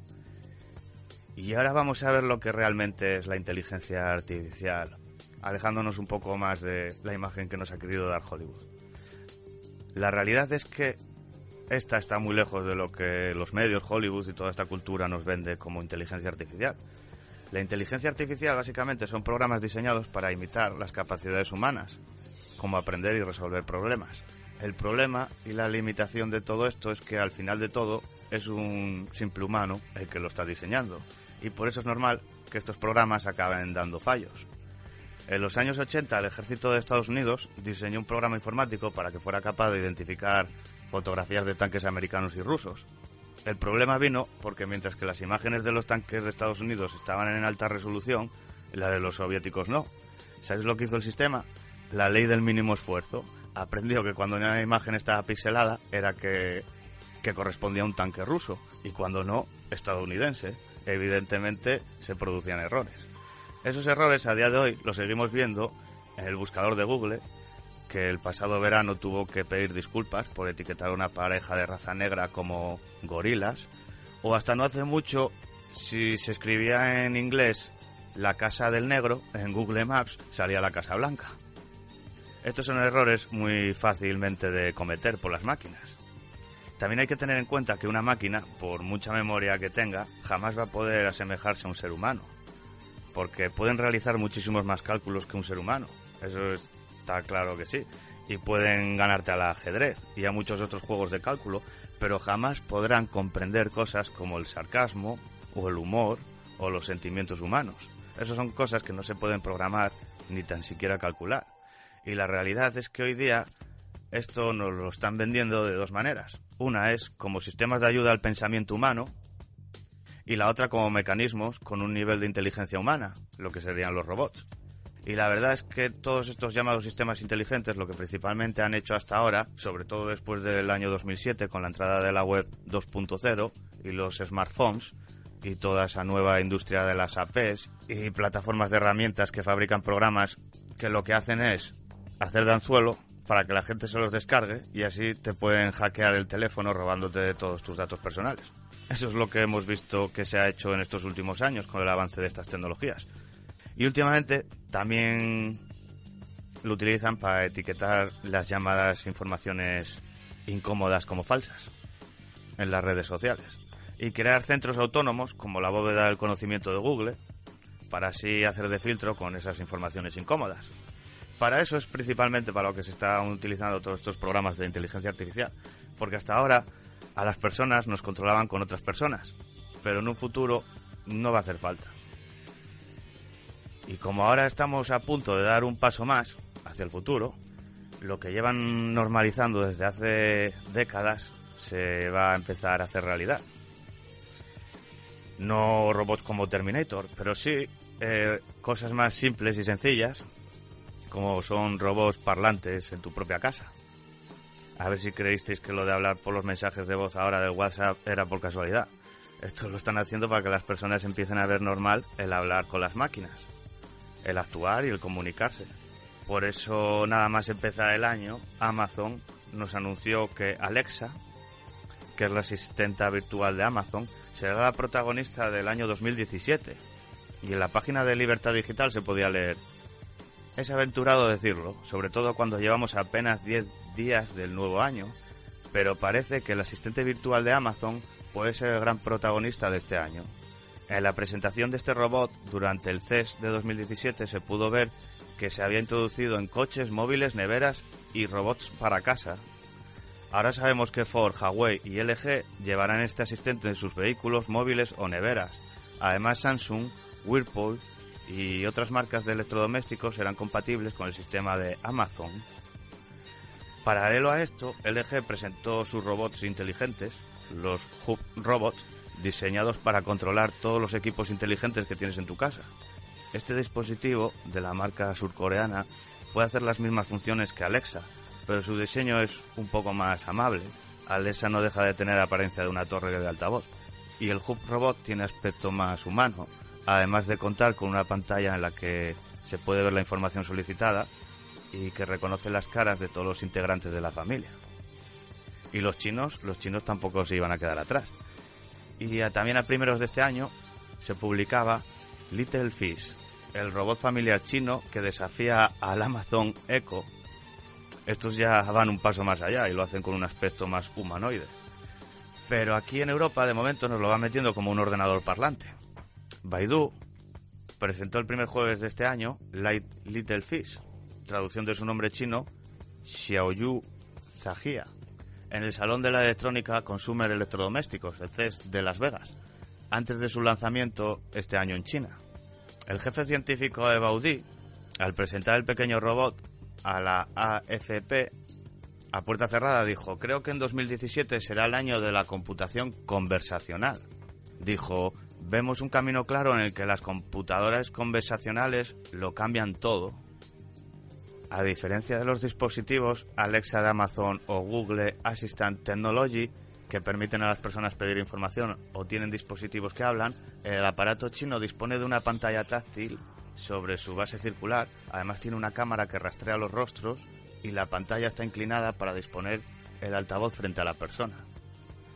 Bueno, ahora siendo un poco sensatos y teniendo la mente fría, si en los últimos años no solo nos hemos enterado de que nos espían las llamadas, nuestras fotos, los datos personales, mensajes, perfiles sociales, transacciones bancarias y todo lo demás, y que luego se lo venden de unas empresas a otras, que ahora esas mismas empresas quieren que metamos sus ordenadores inteligentes en nuestras casas, con micrófonos y capacidad de reconocimiento facial, entre otras muchas cosas que no nos contarán, no hace falta ser muy listo para saber lo que quieren hacer.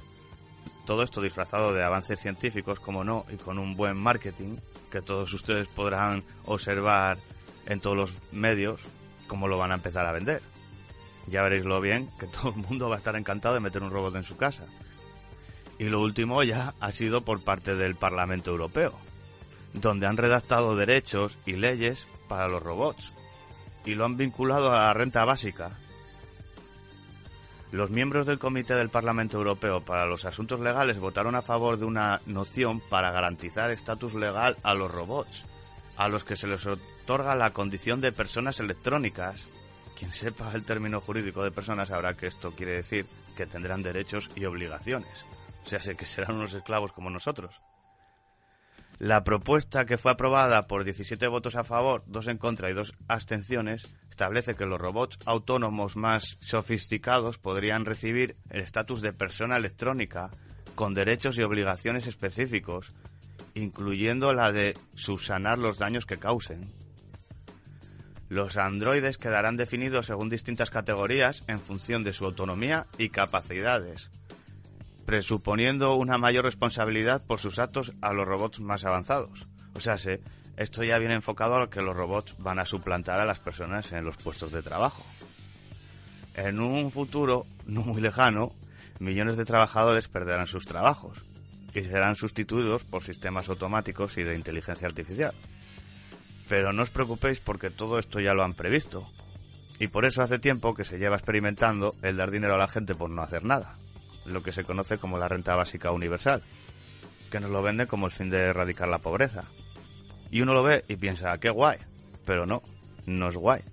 Sabiendo que en un futuro que ya ha llegado los bancos van a ser Facebook, Google, Apple y Amazon, pues uno se va dando cuenta de por dónde va toda esta cosa.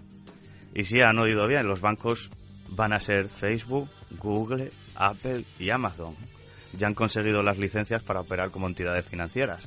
Por eso hace tiempo que muchos banqueros están mosqueados, porque sus puestos de trabajo también van a desaparecer. Y ahora en nuestro país ya puedes enviar dinero a la vez que estás conversando por el Facebook. La compañía ya figura en el registro oficial de entidades del Banco de España desde el pasado 30 de diciembre como Facebook Payments International Limited, después de conseguir la licencia para operar del Banco Central de Irlanda. Bienvenidos al futuro, que nos lo han diseñado cuando se destruyan los puestos de trabajo para que no haya malestar social y revueltas, entonces te darán la renta básica universal. Pero seguramente que te harán hacerte una cuenta digital y comprarte un teléfono de última generación, si no lo tienes ya, para que lo empieces a utilizar en los pagos y las compras y entonces ya no habrá ningún problema en hacer desaparecer el dinero físico. Y así te hacen más dependiente del Estado, porque la renta básica universal no va a ser un sueldo para toda la vida ni tampoco se ha estipulado una cantidad exacta, sino más bien así te tendrán pillado para que hagan lo que ellos quieran o si no te cortan el grifo. Si es que lo tienen todo más que estudiado. Nos conocen mejor que nosotros a nosotros mismos. Por eso se interesan tanto por nuestra información, los gustos y demás. No es porque quieran vendernos una prenda o el último celular que han fabricado. Bueno, eso también. Pero principalmente es para poder saber cómo pensamos y cuál es la mejor manera de dirigirnos. En las pasadas elecciones de Estados Unidos, el equipo de campaña de Trump compró datos al Big Data, o sea, los datos de todas las personas normales y corrientes, en este caso de Estados Unidos, para así poder buscar potenciales votantes del candidato y lo que se dieron cuenta es que muchas de las personas que le daban la like a la serie de Walking Dead eran también las personas que parecían estar más preocupados por el tema de la inmigración y la seguridad. ¿Y sabes qué fue lo que hicieron? Enfocaron el discurso de Donald Trump en esos aspectos y metieron anuncios de su campaña entre la publicidad de la serie de Walking Dead cuando esta estaba siendo emitida en Estados Unidos. Y voilà, aparecieron los zombies, pero los de verdad, y le votaron. Y por eso siempre van dos pasos por delante. Así que como comentamos al principio del programa, si piensan que 2016 fue un año loco, prepárense para este año 2017, que acaba de comenzar. como siempre, muchas gracias por escucharnos. Investiguen todos estos temas por ustedes mismos, porque es la mejor manera de entenderlos. Y sin más, muy buenas a todos y hasta el próximo programa. Cualquier sistema que montéis sin nosotros será derribado. Ya os avisamos antes, y nada de lo que construisteis ha perdurado. Oídlo mientras os inclináis sobre vuestros planos. Oídlo mientras os arremangáis. Oídlo una vez más. Cualquier sistema que montéis sin nosotros será derribado. Tenéis vuestras drogas, tenéis vuestras pirámides, vuestros pentágonos. Con toda vuestra hierba y vuestras balas ya no podéis cazarnos. Lo único que revelaremos de nosotros es este aviso. Nada de lo que construisteis ha perdurado. Cualquier sistema que montéis sin nosotros será derribado.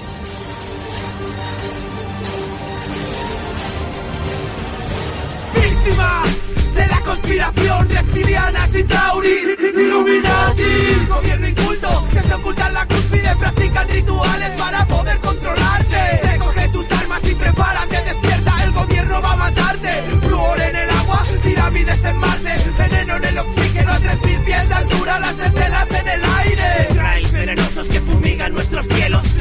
Quiera verlos porque está jodidamente ciego. Satanás es el pastor, nosotros los borregos.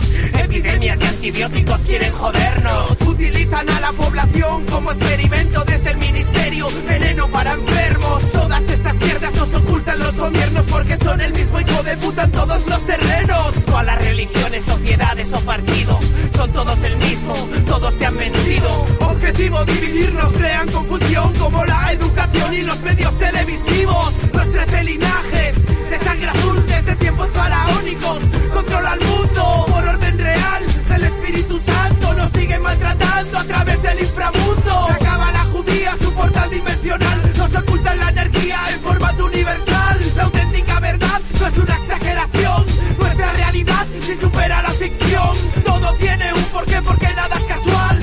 Miente y manipula la verdad. A través del inconsciente la iglesia la hace igual. Utiliza las imágenes, publicidad subliminal. Confunden a la gente de la realidad presente. Manipulan a las masas para controlar su mente. Ellos mienten, todos mienten, no sabéis mentir. Cuando el pájaro cantó asesinato como a Kennedy M. Cruz,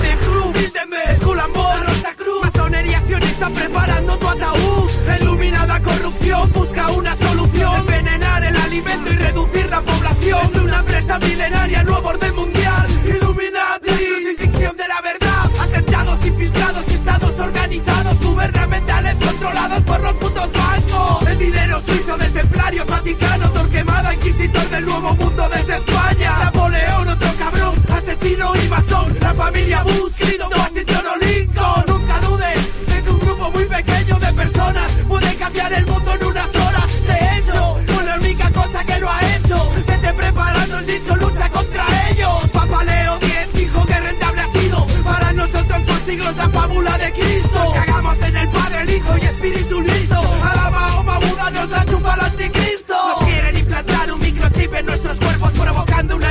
que dirán son anticuerpos. Mentiras, mentiras, son todo mentiras. Lo único que